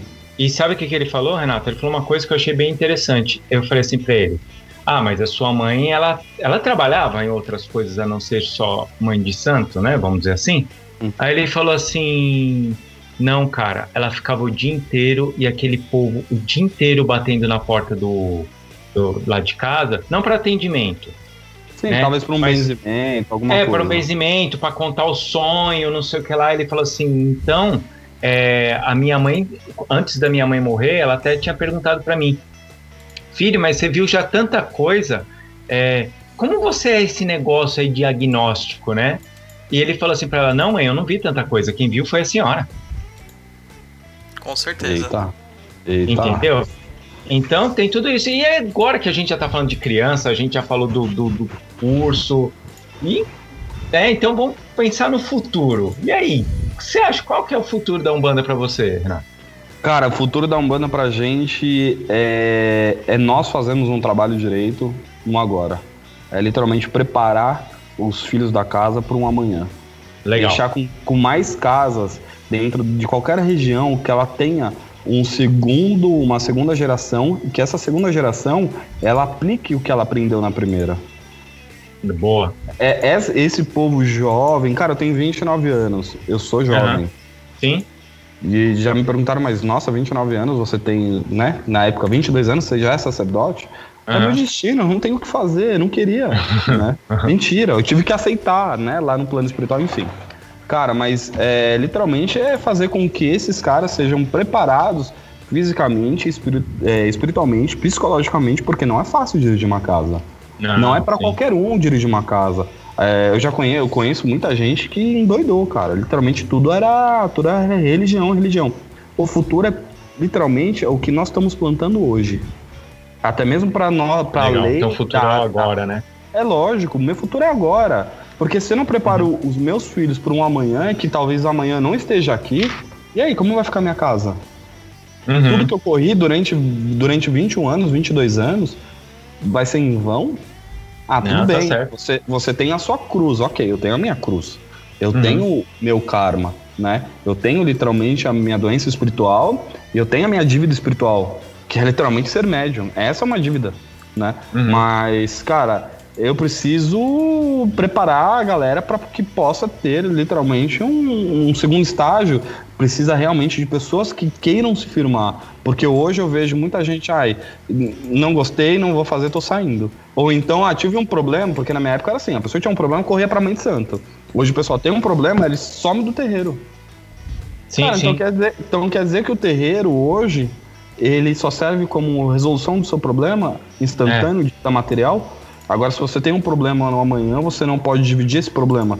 Você só quer, literalmente, é, é, conquistar. E muitas Uhum. vezes dentro da conquista você não divide com seus irmãos, você não divide com o seu orixá, você não divide com as suas entidades e assim por diante. É. Então, cara, é, o, o futuro da religião é o agora. Ou você prepara muito bem, ou amanhã sua casa não vai existir. Ou você Verdade. doutrina esse cara muito bem, ou amanhã sua casa também não vai existir. Porque, querendo, nós temos ataques espirituais, até mesmo de inimigos ocultos. Não é só de pessoas. E nosso Uhum. inimigo, um dos principais inimigos ocultos somos nós mesmos. Sim. É a lei da reação. Então, se eu tô preparando e eu tô plantando uma semente boa para eu cultuar, para eu poder cuidar, para eu poder fazer, para eu poder literalmente doutrinar e preparar aquela adaptação mediúnica, cara, como que vai ser o meu amanhã? Tá certo. É verdade. Então a gente tem que entender esse lado. E eu acho que os sacerdotes, e muitos entendem, né? E infelizmente tem uma grande gama de sacerdotes doentes. É, doentes literalmente físico. Muita gente, e assim, eu converso com muitos sacerdotes, a gente enxerga que tem muitos sacerdotes doentes, literalmente, psicologicamente, Uhum. materialmente, é, é, espiritualmente e assim por diante. Então, é, a gente tá, a espiritualidade ela vai chegar no momento que vai ter o senso de urgência. E a gente nunca vai ser autossuficiente dentro diante da espiritualidade. Nem É Chico verdade. Xavier, que era Chico Xavier, que o cara era um, um- O cara tinha pelo menos, juro por tudo mais sagrado, pelo menos 2 km de, de aura espiritual. Uhum. Uhum. Cara, e isso eu senti presencialmente, cara. Sem zoeira, eu já visitei ele e numa das épocas ele já estava bem debilitado, ninguém sabia se ele ia chegar lá na, na- no centro espírita e de repente aquela muvuca que tava, que foi no aniversário dele, e o aniversário dele era coisa de mil pessoas em volta da casa dele pra ver ele. E aquela muvuca, todo mundo conversando, todo mundo agitado, de repente deu uma calmaria no ambiente. Todo mundo silenciou, mas uma coisa assim, uma paz de espírito todo mundo silenciou. E a gente viu o carro do cara entrando dentro da, do centrinho lá. É uma coisa assim incrível, cara. É, exato, e é assim, o exemplo de mediunidade que eu, que eu enxergo hoje é, cara, é Jesus Cristo que não tenho, eu não consigo é, ter um divisor de águas, que esse cara não era, que, que realmente Jesus não era médio. Pra mim, ele era realmente um médio que veio realmente trazer a mediunidade para o ser humano e provar, no entretanto, que ele morreu em questão disso. Né? E Chico Xavier são dois divisores extremamente grandes e que dão continuidade, que provam e, apro- e provam até hoje, né? Provaram e aprovam até hoje de que a mediunidade ela existe, né? Porque se a gente parar para analisar na época do, do- da ditadura militar, cara, eu cansei de ver minha mãe de santo, literalmente, contando história de que os caras chamavam ela de louca, né? Sim. Literalmente, chamava ela de louca, tinha que fazer exame e assim por diante, enfim. Mas o futuro da religião é o nosso agora. É você, é o Douglas, é o pessoal que tá nos assistindo, sou eu, é, assistindo não, escutando. É, é a galera que literalmente também vê esses vídeos de conteúdo na internet, né? Legal. Então, É verdade. eles também são, mas só que eles precisam ser preparados e entendidos de uma maneira muito mais factível e realista. Porque É, quando é, você eu acho que eu, eu acho que tem que ser um pouco menos é, é, agressivo pegar aquele conteúdo ou conteúdo, né? Que o conteúdo da internet ele é agressivo, né? Só cinco minutos Exatamente. e, e o cara precisa ele digerir aquilo com o tempo, entender, Exatamente. mudar de opinião, voltar com a opinião, jogar fora aquela Tudo é opinião. fast food hoje em dia. É, né? fast food. Então, É, né? porque, cara, eu não consigo entender. É, é isso. É, literalmente eu não consigo absorver isso ainda, né? Porque eu, eu reúno diversos elementos, mostro através de vídeos, de cursos, enfim, de canais, e, e eu não explico para que, que serve cada elemento. Mas, mas ô Renato, também vamos de uma coisa, né? Você veio de uma época pré-internet, né? É, sim, é, sim. é- é- é diferente, né? Há poucos anos agora começou o YouTube com esse. Ah, tanto é que a gente tá falando aqui pro YouTube, aqui com o mundo inteiro, e. e, é, tem esse negócio do YouTube de você conseguir conversar com as pessoas tal. É, é isso mais é rápido, fantástico, né? cara. Isso é, É, fantástico. Mas, mas é, é- é igual um revólver, né? Você pode usar ele para coisas boas ou não, depende do que você vai usar, né? Cara, a mediunidade é um revólver. É, então. Mediunidade é um revólver. Ele é uma faca de dois gumes. Não adianta Ou você sabe. é, Isso, utilizar aquela ferramenta, você não Ou sabe, você só não fica bagunçado. Verdade. Exato. Eu já presenciei. Opa, Alguns- desculpa, pode falar. desculpa, é, eu presenciei algumas vezes, é, é, alguma, enfim, é, um consulente passou com, com papapá pipipi, literalmente ele tava na depressão e o cara falou simplesmente, ah, você não tem coragem de se matar. O cara falou e se matou, cara. Nossa, cara, tá doido, não. Sim, o cara se matou. Então, assim, é, o que eu já vi por eu ter 29 anos foi muita coisa. Ah, e não. como eu já vi muita gente, literalmente, a ponto de querer se matar, e o, e o próprio sacerdote na porta da casa da pessoa bater e falar: vem cá, vamos conversar. Sim. É, deixa eu te ajudar. Né? É. Deixa eu te ajudar, se ajuda também. Então existem anjos por aí que a gente tem que admitir que são anjos, cara. Não Verdade. adianta. E tem mediunidades, eu tenho colegas de muito longe que tem mediunidade, assim, é extremamente evoluída que, cara, você fala a pessoa e é real, sabe? Tipo. Uhum. E que teve que acabar dentro da, da religião por algum motivo, que segue feliz dentro dessa religião, seja ele candomblé ou umbanda. O importante é a manifestação de fé. Se o cara Tá tá, colocando no vídeo a manifestação de fé dele, que é daquela maneira, e tem gente que tá assistindo aquela manifestação de fé, então tem um filtro. Esse é o meu recado. Tem um filtro. Uhum.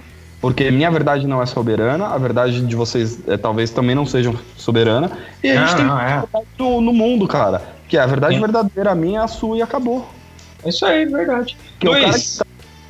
Opa, desculpa, eu te interrompi. Mas, Roy, você é Luiz. um péssimo, um péssimo host, cara. De novo. Cala segunda boca! semana que você faz isso com nossos convidados. Imagina. Desculpa. É só pra finalizar, porque eu falo bastante. Cara, se, se a gente tem que entender o seguinte: se eu tô na internet dando curso ou em um canal, isso não é um problema meu. Mas é, explica que o que você tá passando é o seu ensinamento e não da religião É, do todo. Isso, isso. Não fale, não fale pela religião toda, né? Tá? Eu não posso falar que a Umbanda de raiz é a principal, que não é. Sim, sim. Ah, tá certo. Agora eu terminei, pode falar. Tá vendo, Douglas? Cada um tem o host que merece no É. programa. A gente ainda tá até bem perto dos hosts que eu tenho ouvido por aí, viu? A gente tá até bem. É, então, Luiz, perguntinhas da galera. A galera deve estar ali ansiosa, mandando perguntas, querendo perguntar as coisas pro Renato. Sim, o pessoal quer saber aqui, ó. Vamos lá para a primeira pergunta de Lucas Oliveira. Ele fala: Boa noite, como, como vocês fazem os toques na Umbanda Raiz? Os pontos cantados são em português ou vocês também cantam em Yorubá? Então, cara, a gente canta em Yorubá e a gente canta em português também. Eu não posso abrir uma gira, sendo que não é um xirê, né? Porque o xirê é a abertura de um candomblé. Eu não posso abrir uma gira em cantando em, em Yorubá, sendo que eu vou trazer catiço, que é o espírito. Então, eu tenho atos que eu canto em Yorubá e tenho atos que eu faço em português. A grande maioria de gira, de, de, de calendário é, espiritual, né? É totalmente em português. Mas eu posso cantar para um orixá também em português, não tem problema. Comum em Yorubá também. Por exemplo, no fato do corte, eu vou cantar o quê? Vou cantar em português? Não, eu vou cantar em Yorubá. Porque Legal. são sistemas diferentes, né? Uhum. É, tem, tem, o- tem o fundamento, né? Exatamente. Viu, galera? É fundamento. Certo. Vamos lá para a próxima pergunta do Rafi, Rafi Arraes. Ele diz: Parece que vocês. Você não têm- lembra, ô, ô, Luiz? É o cara que participou do programa passado. Sim, sim, eu sei, lógico que eu sei, pô. Um abraço, Rafi. Parece que vocês têm uma visão, abre aspas, pouco convencional, fecha aspas, da origem da Umbanda no Rio. Podem voltar ao assunto com mais detalhes depois? Vamos voltar agora. Vamos lá. Então, Vamos lá. segue. Cara, é assim, é minha opinião da Umbanda do Rio e assim por diante. A Umbanda do Rio é maravilhosa. É, e é obviamente que nem, não são todas as casas. Que, o que eu entendo aqui, Umbanda do Rio é a Umbanda tradicional de Zé de Moraes. É o que eu Isso mesmo. entendo. É, cara, o que, que é convencional? Né? A gente tem que analisar isso. É pouco convencional. Para mim, convencional é aquele arroz com feijão.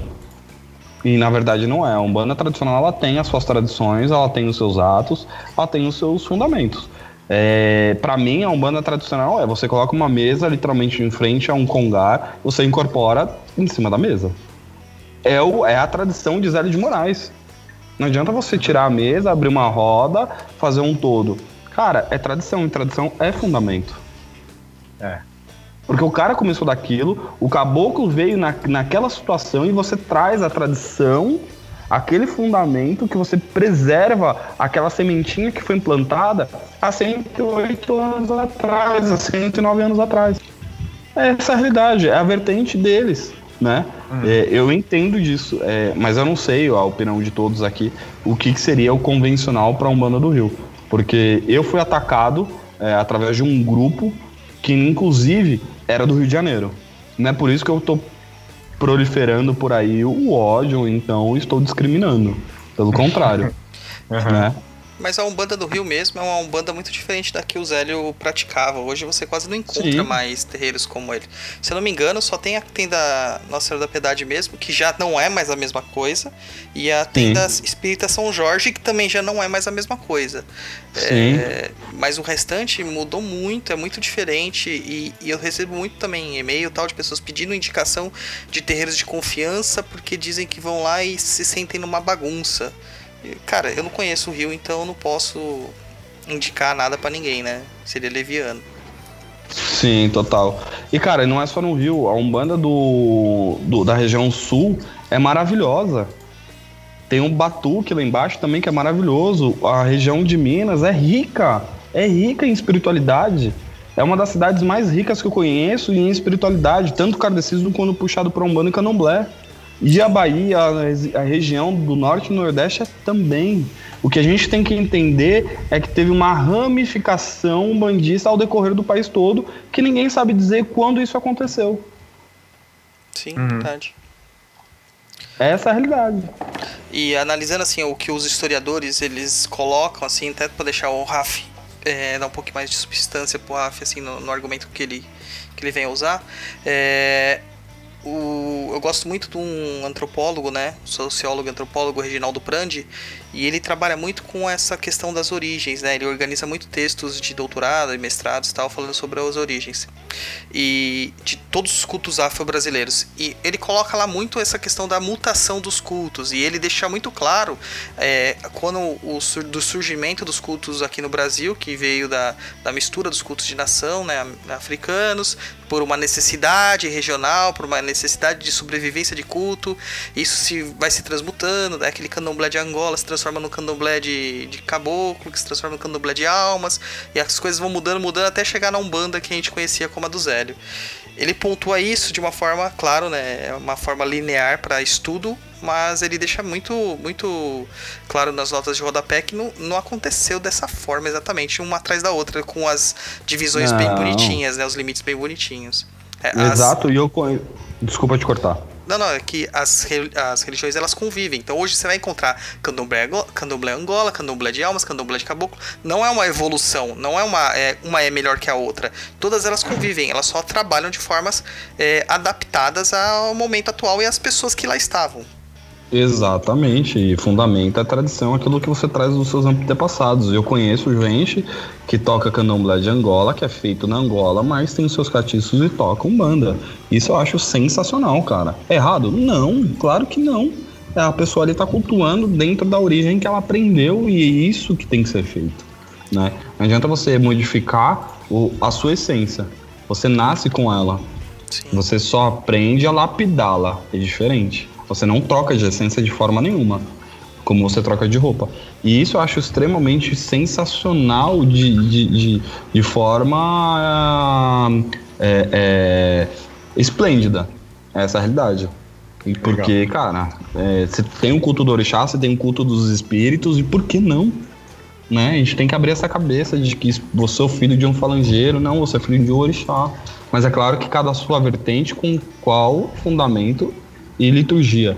Eu conheço casa, Douglas, é, que ela não segue absolutamente nenhuma, nenhuma vertente e que ela segue aquele ensinamento daquela preta velha, que é a dona da casa Sim, fundadora da casa. que é a fundadora da casa. Então, assim, se o que a preta velha fala, olha, acende uma vela vermelha para Exu, vai acender? Vai acender. A pessoa que tá incorporada, o guia que tá incorporado, no mínimo ele sabe o que ele tá fazendo. Entendeu? Sim. Não vejo problema. Como eu conheço gente que acende vela vermelha para pombogira e não preta e vermelha. não, há, não acho que tenha que ter essa discriminação ou essa rachadura, sabe? Sim, sim. Toca aí, Luiz. perguntinha. Vamos lá. Próxima pergunta de Luana Soares. Algumas vertentes da Umbanda usam de rituais do candomblé como parte de sua liturgia, como por exemplo a inicia- iniciação, abre aspas, saída de orixás. O que você acham, o que vocês acham sobre essa mistura? Cara, é uma coisa muito simples. É um banda molocô. Ela faz isso.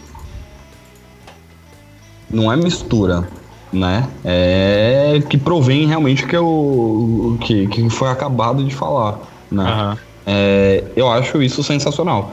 Desde que você cultue para o bem e evolução, dissipando literalmente conhecimento, né? Levando adiante isso para um propósito maior, que é a espiritualidade, acho que é válido, né? Tudo é válido a partir do momento que tenha fundamento.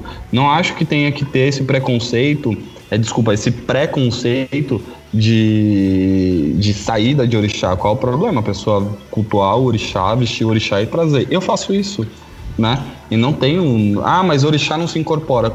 Quem disse? Nós incorporamos fragmentos daquele orixá, no entretanto que eu tenho ele na minha coroa.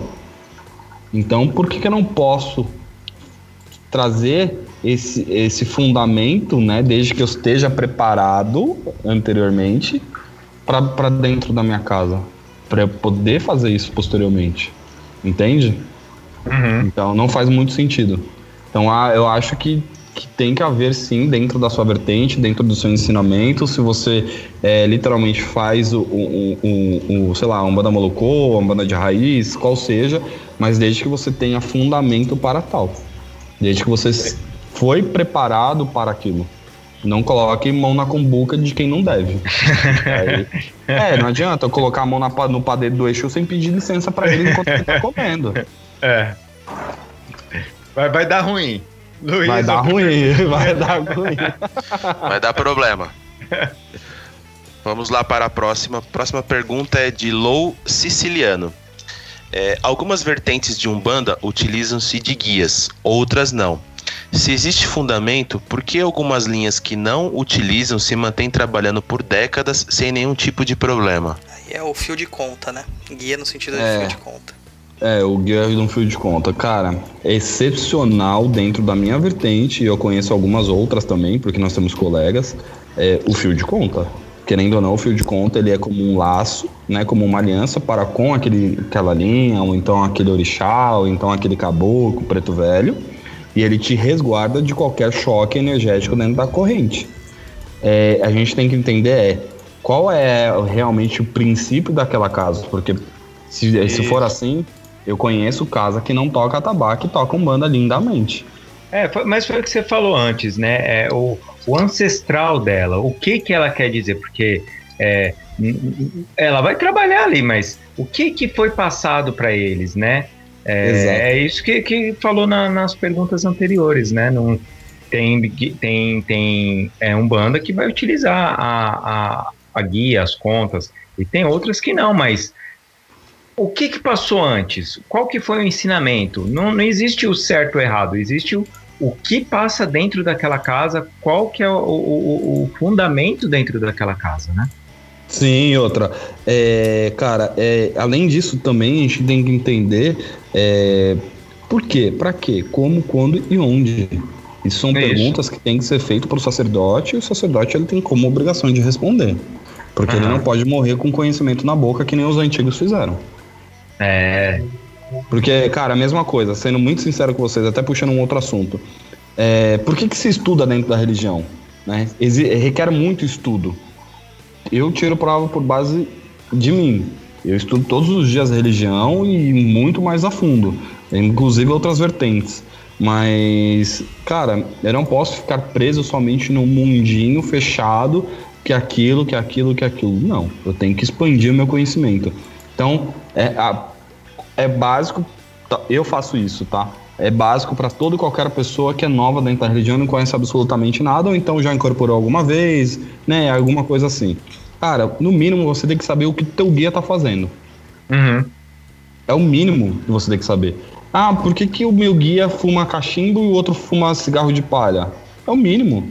Que aí existe uma, uma conciliação entre sacerdote e guia, né? E inclusive médium, são três pilares bem importantes, que há aí literalmente um encaixe perfeito para você saber realmente se aquele guia é um guia, ou se é um zumbeteiro, ou se ele é um quiumba, né? É, então, esse é o problema da Umbanda de livraria, né?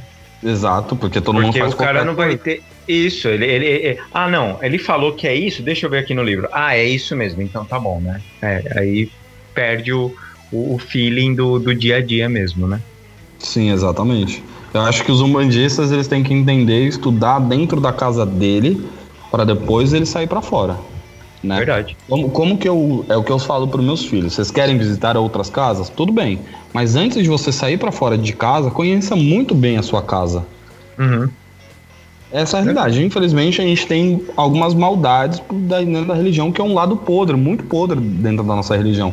E tem que saber ter o filtro, né? Pô, peraí. Sim, sim. Né? que, Querendo ou não, você é uma sementinha que foi plantada e você veio buscar sementes e não frutos. É Frutos verdade. todo mundo leva. Frutos todo mundo leva. Bater um barravento dentro, dentro de um terreiro, cai os galhos, cai os frutos e a semente, o tronco, ela fica. É isso aí. Luiz, outra perguntinha, né?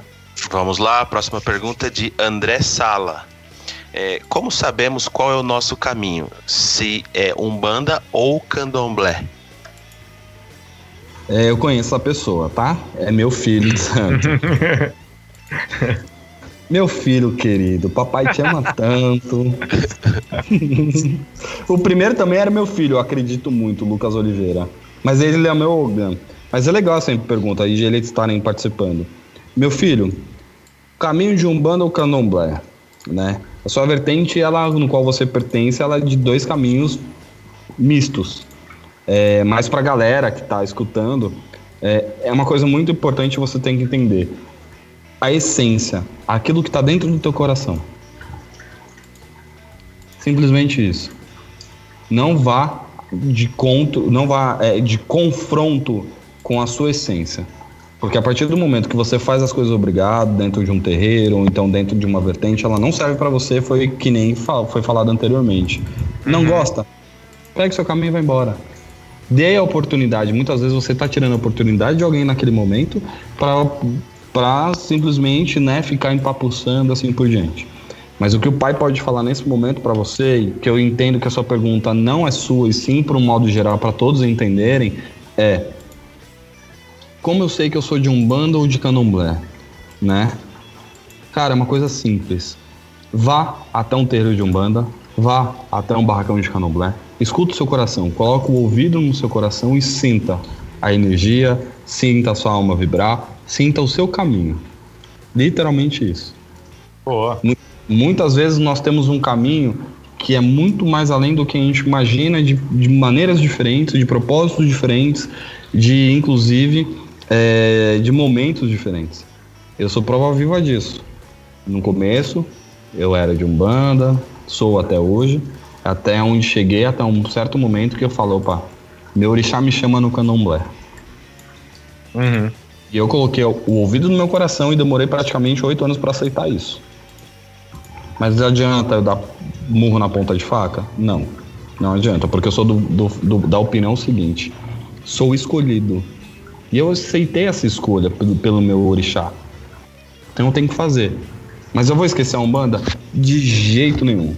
De jeito nenhum. Porque a Umbanda, eu faço parte dela. Eu sou ela. E não estou. É diferente. A Umbanda, você pode sair da Umbanda, mas a Umbanda nunca vai sair de você.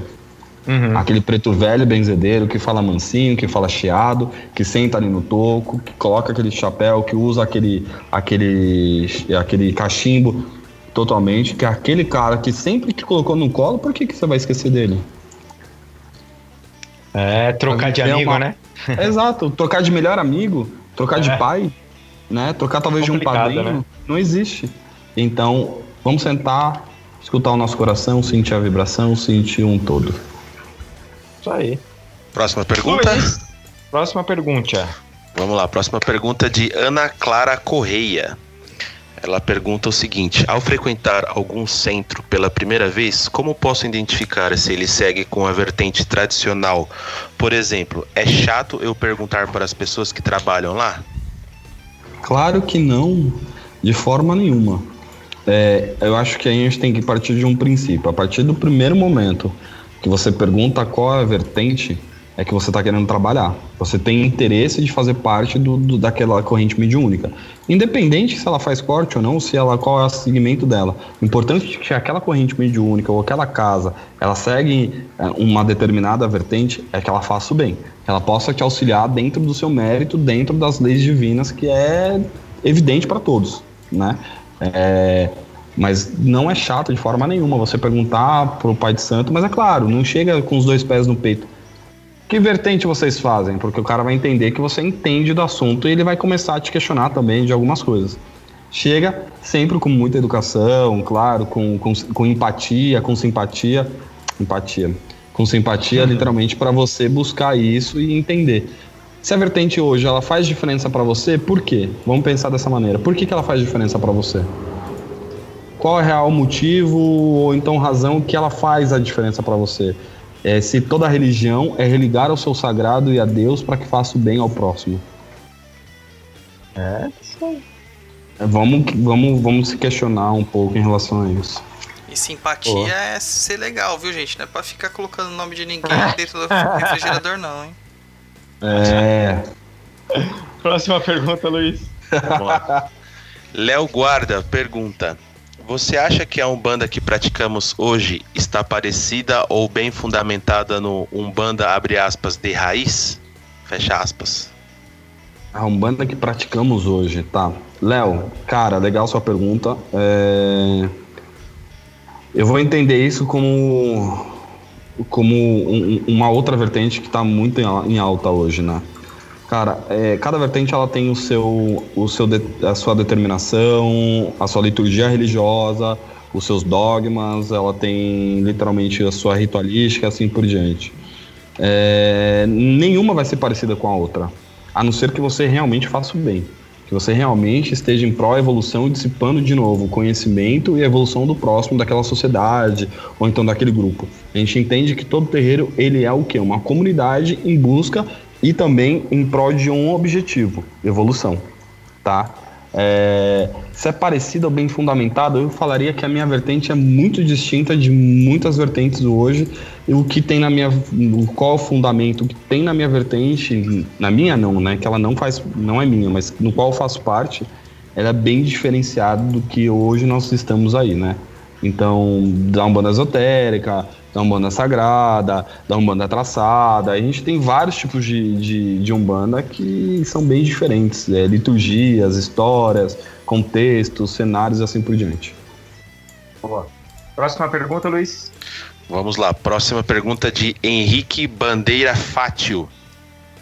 Nos dias de hoje, não seria pretensão dizer que a Umbanda praticada por ele seja chamado de, abre aspas, tradicional, fecha aspas, ou raiz, tendo em vista que há tantas referências para influenciar os dirigentes atuais.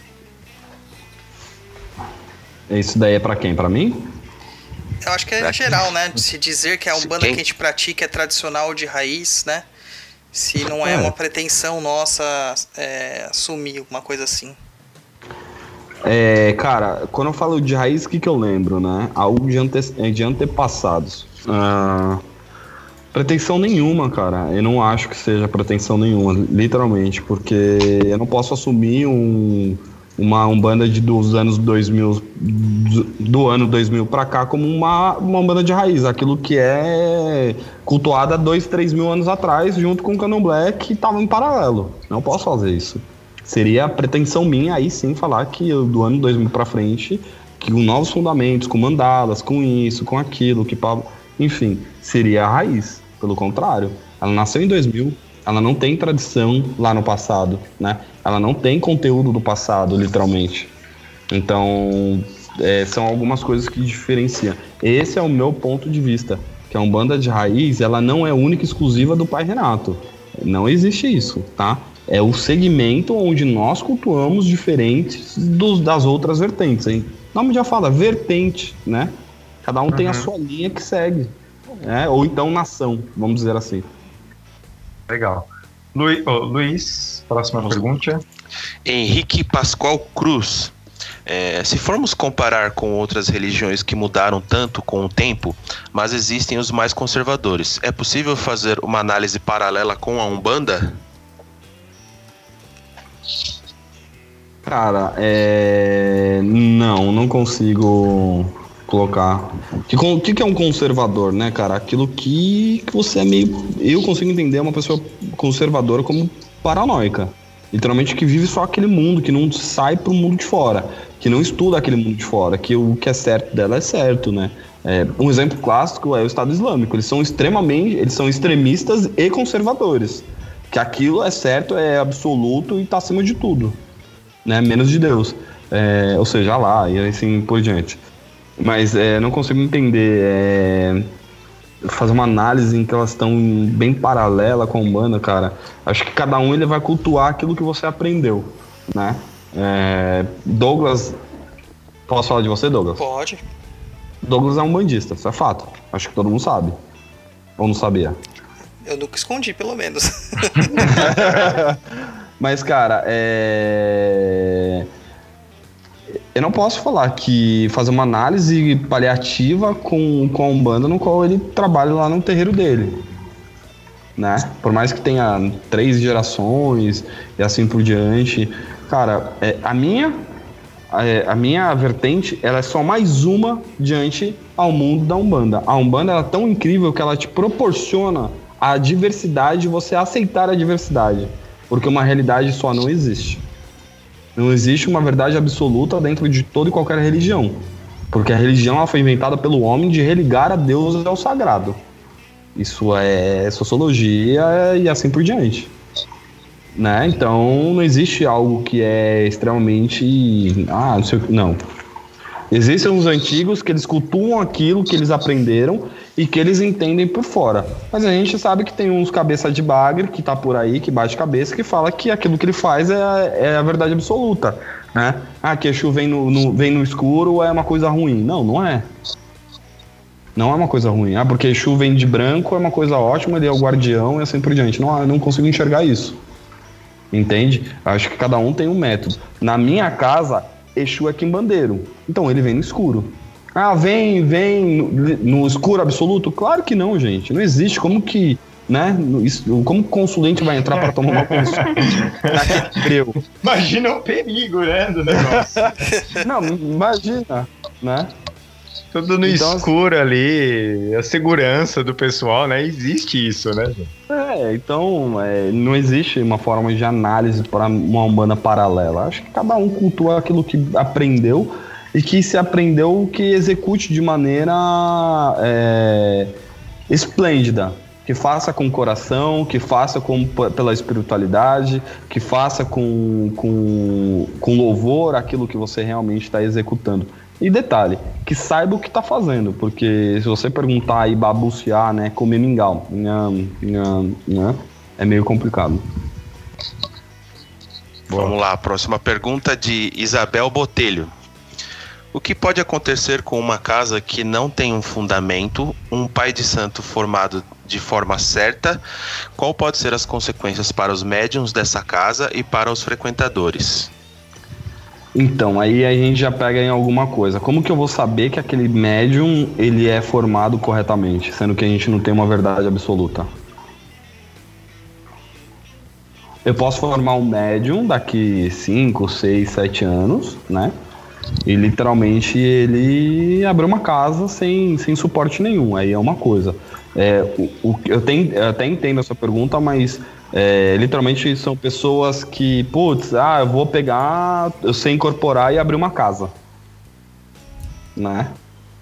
É, É, eu, já- eu acho que a, eu acho que a consequência é mais com o tempo, né? É, o cara trocar de casa, o cara fecha terreiro e abre outro terreiro.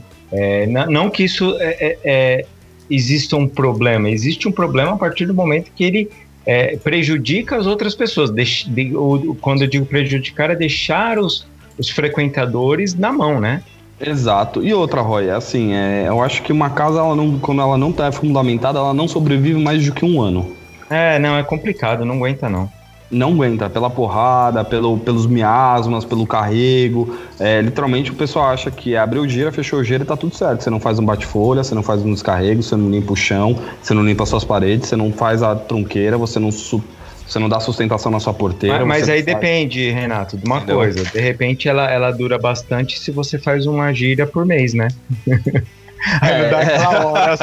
Ah, claro. Não Vai gostei. durar 12 meses, né? É, então, então vai, vai mais tempo, né? Eu acho que assim, cara, é... é, Isabel, eu- o que eu sinto de você na pergunta, mágoas não leva adiante, tá? Não pare o seu caminho espiritual por nada o que acontece. Muitas vezes, dentro de um contexto que você tem sobre mágoa, ou então você, tem um- você não teve uma experiência boa, mas aquela casa ela te serviu de alguma maneira. Isso é fato. Então, segue sua aprendeu. vida espiritual. Aprendeu alguma coisa, não tem como falar que não aprendeu, cara. Porque a casa é boa só quando serve pro filho, pro médium ou pra assistência? Não, claro que não. Isso não existe. Ah, então quer dizer que os terreiros de hoje em dia é descartável. Usou, rasgou, jogou no lixo? Vamos, vamos repensar e ter um pensamento mais consciente.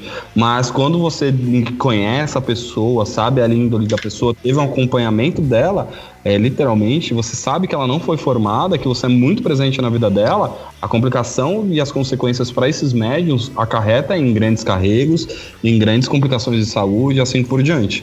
É, eu acredito que a espiritualidade ela tem a lei, as leis de- da, da, da espiritualidade do universo e, e tudo aquilo que você planta você colhe no amanhã. Independente se você, é for, se você foi ou não formado dentro da espiritualidade e assim segue vida.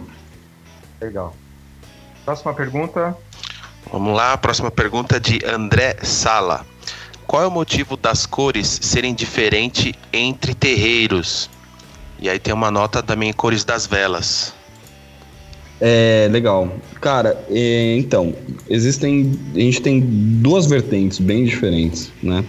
É, isso literalmente já responde a pergunta. O motivo das velas serem em cores diferentes. Ah, o Oxum pega no azul e. E a Oxum na minha casa pega no amarelo. Por quê? Né? Por que, que numa casa pega azul e na, na outra pega amarelo? Por que, que algum é numa casa azul e na outra casa é vermelha? São distinções di- divertentes. A partir do momento que eu tenho a minha nação, né, candomblé, eu posso utilizar ambas cores. Por quê? Depende de propósito para que você está fazendo aquele tipo de ritual, para que, como e quando e onde. Sempre isso. Então, cada casa ela vai usar de uma maneira diferente. Ah, o Xangô na minha casa eu uso vermelho e branco. Mas não é de candomblé isso? Mas se eu sou feito no candomblé e deito o cara no- na tradição do culto da nação, ele vai carregar aquilo e ele é ciente disso, né? Ah, mas na minha casa o Xangô é marrom. Não tem problema. Eu acredito que na ancestralidade lá atrás nem vela existia. Era feito com sebo de carneiro ou sebo de porco, que até hoje eu amo. Então assim, é, as cores foram impostas como simbologia. Tudo que nós fazemos dentro de um terreiro é simbólico. Aquilo que você traz é, num passado para o presente, e onde você reúne aquela força, aquele ponto vital que representa um falangeiro ou então um determinado guia orixá, que vai fazer com que aquilo te dê um, um suporte. É um ponto energético, é uma magia que você está fazendo, né? Então existem vertentes e vertentes que utilizam cores diferentes, ou numa única casa, como a minha, eu posso utilizar. Ah, eu tô com um problema, papapá, pipi, né? É, Tá bom, usa. Porque aí eu vou fazer uma pergunta: qual é a cor de Obaloaê? É difícil saber, né, cara? Tem casa que usa o vermelho, tem casa que usa o preto, tem cara- casa que usa preto, vermelho e branco, tem casa que usa Tem casa branco. que usa só preto, preto e branco, mas preto e branco não é, não, é, não é preto velho? Mas o preto velho não responde a linha das almas, que é o Balauaê, o Molu e Nanã? Sim, sim. É o fundamento.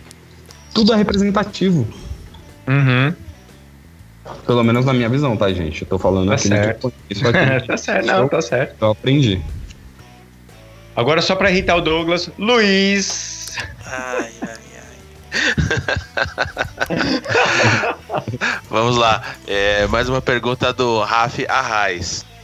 É, ainda há alguma troca espiritual entre as vertentes religiosas de matriz africana? O Ifá cubano influencia de alguma forma a Umbanda no Brasil? A Umbanda brasileira ainda se comunica com a África? Cara, o Ifá africano, se eu já falo de. oh, perdão, o Ifá cubano. Se eu falo de Ifá, eu já tô falando de África. é, que é o sopro de, Olu- de Orumilá, que é o grande adivinho, né?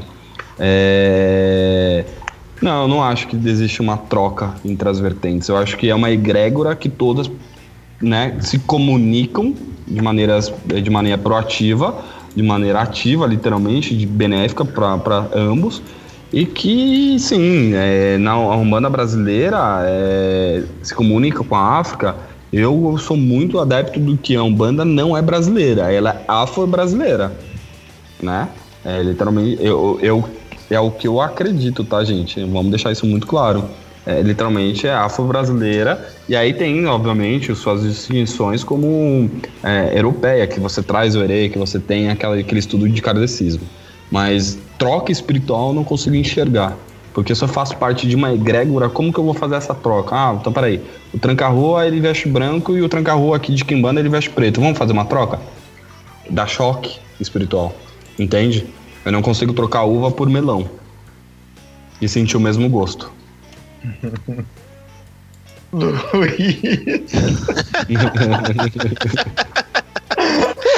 O Douglas vai, vai bater em você, hein? Você tá, você tá, tá- Como é que fala? Você tá tomando um- uma moleza porque é seu aniversário. Só porque é aniversário, cara. Mas esquenta não que eu já tô preparando pra já tô cortando as pimentinhas. Vamos lá, Cláudio Gonçalves pergunta: qual é a diferença da Umbanda, da Kimbanda e do Candomblé? Tá porra! Né? Tipo, ele, quer, ele não quer saber como faz pra ter paz no Oriente Médio, não, né? Não quer. Cara, é que pergunta assim, né? Tudo. Vamos lá. Cara, é, é rituais totalmente distintos, não é? É, a Umbanda pode ser é, implementada, o Candomblé pode ser implementado na Umbanda. E a Kimbanda também, porque a Umbanda ela te dá essa, essa liberdade da diversidade. Né? Então, desde que você não misture as estações, né? Verão com inverno. Você não vai sair na rua de, de shorts sendo que tá nevando. Seria meio que. teria o confronto. A Kimbanda, muita gente olha a Kimbanda como uma coisa péssima. Não é, tá? Quando a gente fala de caboclo quimbandeiro, as pessoas entendem, opa, peraí, mas o caboclo ele tem um pezinho lá, na, lá no, no tio Lu, né? Não é bem assim. É quase isso, mas não é bem assim. Renato, por favor. O Renato já tá deixando a Luciana feliz, cara. Porque a Luciana trabalha com caboclo quimbandeira. Ela tá ficando cada dia mais feliz. Mas é o desvendar, né? O, o candomblé, é, ele é uma força literalmente diferente da quimbanda. A quimbanda, ela se cultua de uma maneira é diferente, porque você tem algumas vertentes também dentro da, da quimbanda.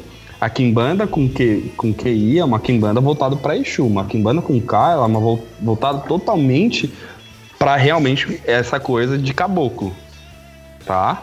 Então é, o- é- é mais magia, feitiçaria. São caboclos feiticeiros que desvendam literalmente grandes feitiços que combatem, né? É, a Kimbanda, no, no caso que foi colocado, literalmente cultou a Exu, que aí é onde você tem a Kimbanda luciferiana, a Kimbanda de Ganga, a Kimbanda de papapá pipipi, entendeu? E aí vai assim segue. Então, é, muitos dos Exus presentes, eles são quimbandeiros. Não tem como você falar que o Exu, ele é um, um ser de, de asa e uma auréola. Ele vai pegar a orelha e enfiar no seu rabo. Muito menos que Não, eu não- usa sobretudo e espada de cavaleiro Jedi, né? Sei lá.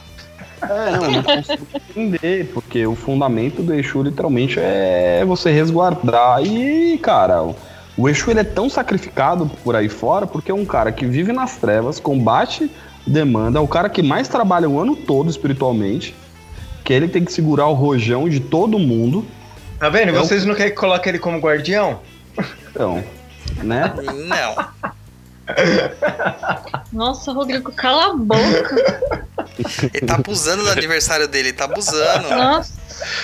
Nossa, eu E falei aí? hoje pra ele quando a gente saiu de casa que eu não ia deixar ninguém estragar o dia dele, mas eu acho que vai ser eu que vai estragar o dia dele. E aí, Ih, Roy. E aí a gente Eu- tem que compreender, compreender todo esse contexto. Ex- Tudo é liturgia e fundamento. O fundamento da Umbanda, fundamento de Kimbanda. Kimbanda só trabalha com Exu, a Umbanda tem as suas diversidades, a Kimbanda também, e o Candomblé também. Assim como o Candomblé tem o de Angola, tem o de Queto, tem o de Jeje, tem o de Bantu e assim por diante. São nações diferentes que praticamente falam a mesma língua e funcionam de maneiras diferentes. A Kimbanda, a mesma coisa. A Umbanda, a mesma coisa. O que não pode falar é que Candomblé é melhor que Umbanda, que Umbanda é melhor que Kimbanda, que Kimbanda é melhor do que Candomblé. Cara, é uma coisa muito simples. Segue o teu coração e vê o que te faz bem. Tem uma música que, que relata bem isso aí. Lá vem. Cada um no seu quadrado. Lado, lado, lado. Cada um no seu quadrado. Mais perguntas, Luiz? É, temos algumas perguntas aqui sim. Vamos lá. É, Beatriz Brito. Pai Renato, fala aí pra gente sobre quando você soube que deveria se tornar um pai de santo.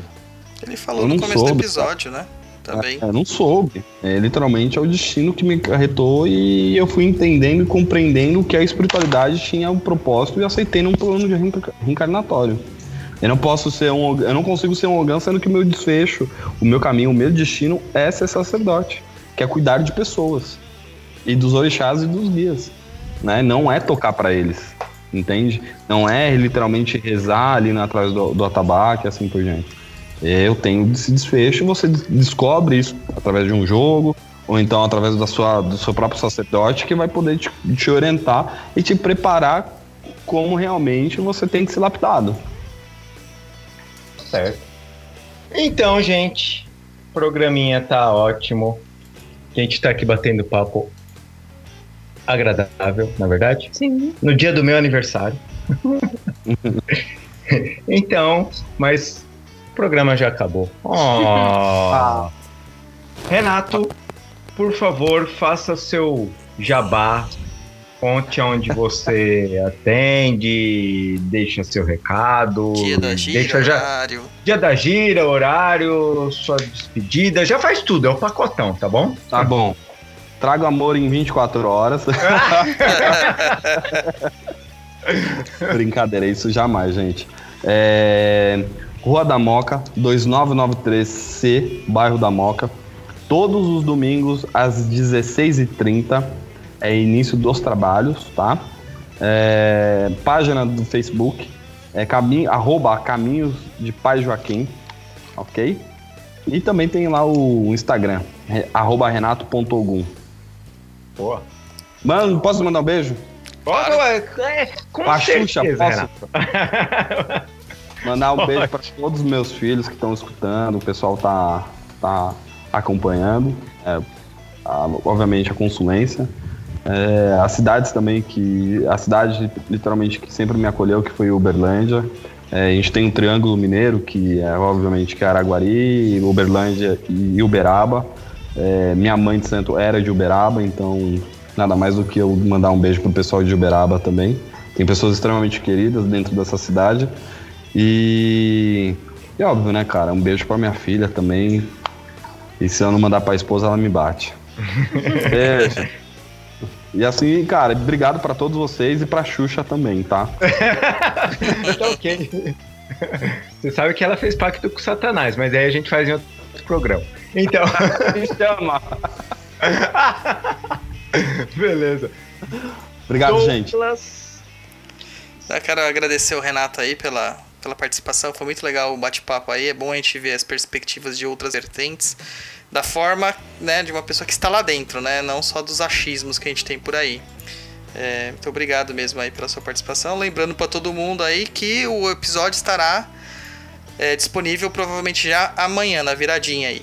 E os endereços, todas essas informações que o Renato passou vão estar também no, no post fixo lá no blog Perdido em Pensamentos. É isso aí, muito obrigado. Luciana. Primeiro, agradecer o Renato. Renato, muito obrigada. Foi muito legal o programa. Eu deixo aqui novamente para quem não gostou, dane-se. Eu gostei bastante, aprendi muito. E é isso aí, gente. Um beijo. Lúcifer ama vocês. Louco, tio. Não deixa sua mãe ouvir, Luiz. Eu tô de porta, tô de porta trancada aqui. Todos eles.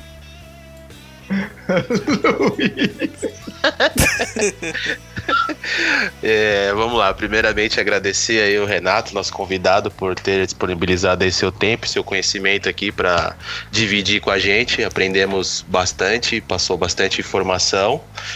E pedir pro pessoal, né? Compartilhar. Quem não for inscrito, se inscrever tanto aqui no Facebook, lá no YouTube, se inscreve no canal. Tiver alguma perguntinha, manda. Tiver dúvida, manda no, no contato aí do, do e-mail. E pedir para sempre acompanhar os nossos podcasts aí, sempre convidados com muita informação e qualidade. Beleza? Um ótimo final de semana para todo mundo, né? Deixa eu dar um E- recado. Opa, Diga. manda. Parabéns. Que Pai Oxalá e Deus continue te abençoando, traga muito amor, muita, muito, muita prosperidade para a família, muita, muita energia, muita renovação nesse novo ciclo que você vai precisar. É importante que você continue sendo esse cara que você é, transparente, de bom coração. Não te conheço, estou te conhecendo hoje.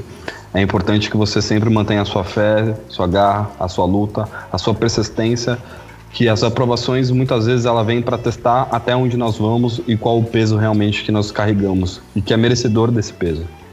É, aqui eu deixo os parabéns para você em nome de todos os, os integrantes do Templo de Umbanda, o Gumegê e Pai Joaquim de Aruanda, mas não era esse recado que eu queria dar.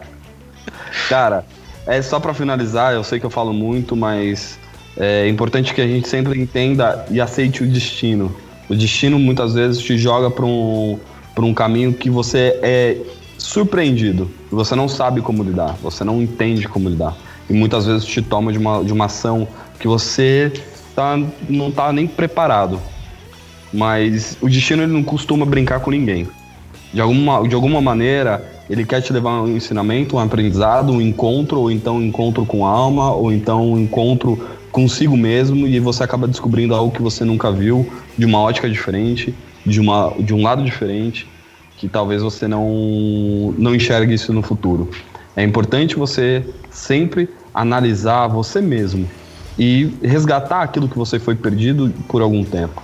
Se o destino ele te cruza com algo, um propósito, uma pessoa, de alguma maneira, aceita.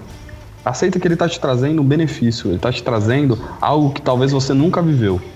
E quando você aceita de bom coração, sem questionamento e não luta contra si mesmo, é importante você levar adiante o peito para fora e não de, de fora para dentro. Esse é o meu recado. Pô, depois desse recado do Renato, eu vou só agradecer vocês todos que ficaram aqui com a gente. E olha, esse é o primeiro programa do Vertentes de Umbanda, tá? É, a gente vai continuar com a nossa programação normal, falando de outros temas, mas a gente quer fazer esse programa de Vertentes de Umbanda, trazendo pessoas que vão falar das outras vertentes e para trazer mais conhecimentos para vocês, tá bom, pessoal? Então, por hoje é só. Agradeço a todos que ficaram aqui com a gente e até o próximo. Tchau, tchau.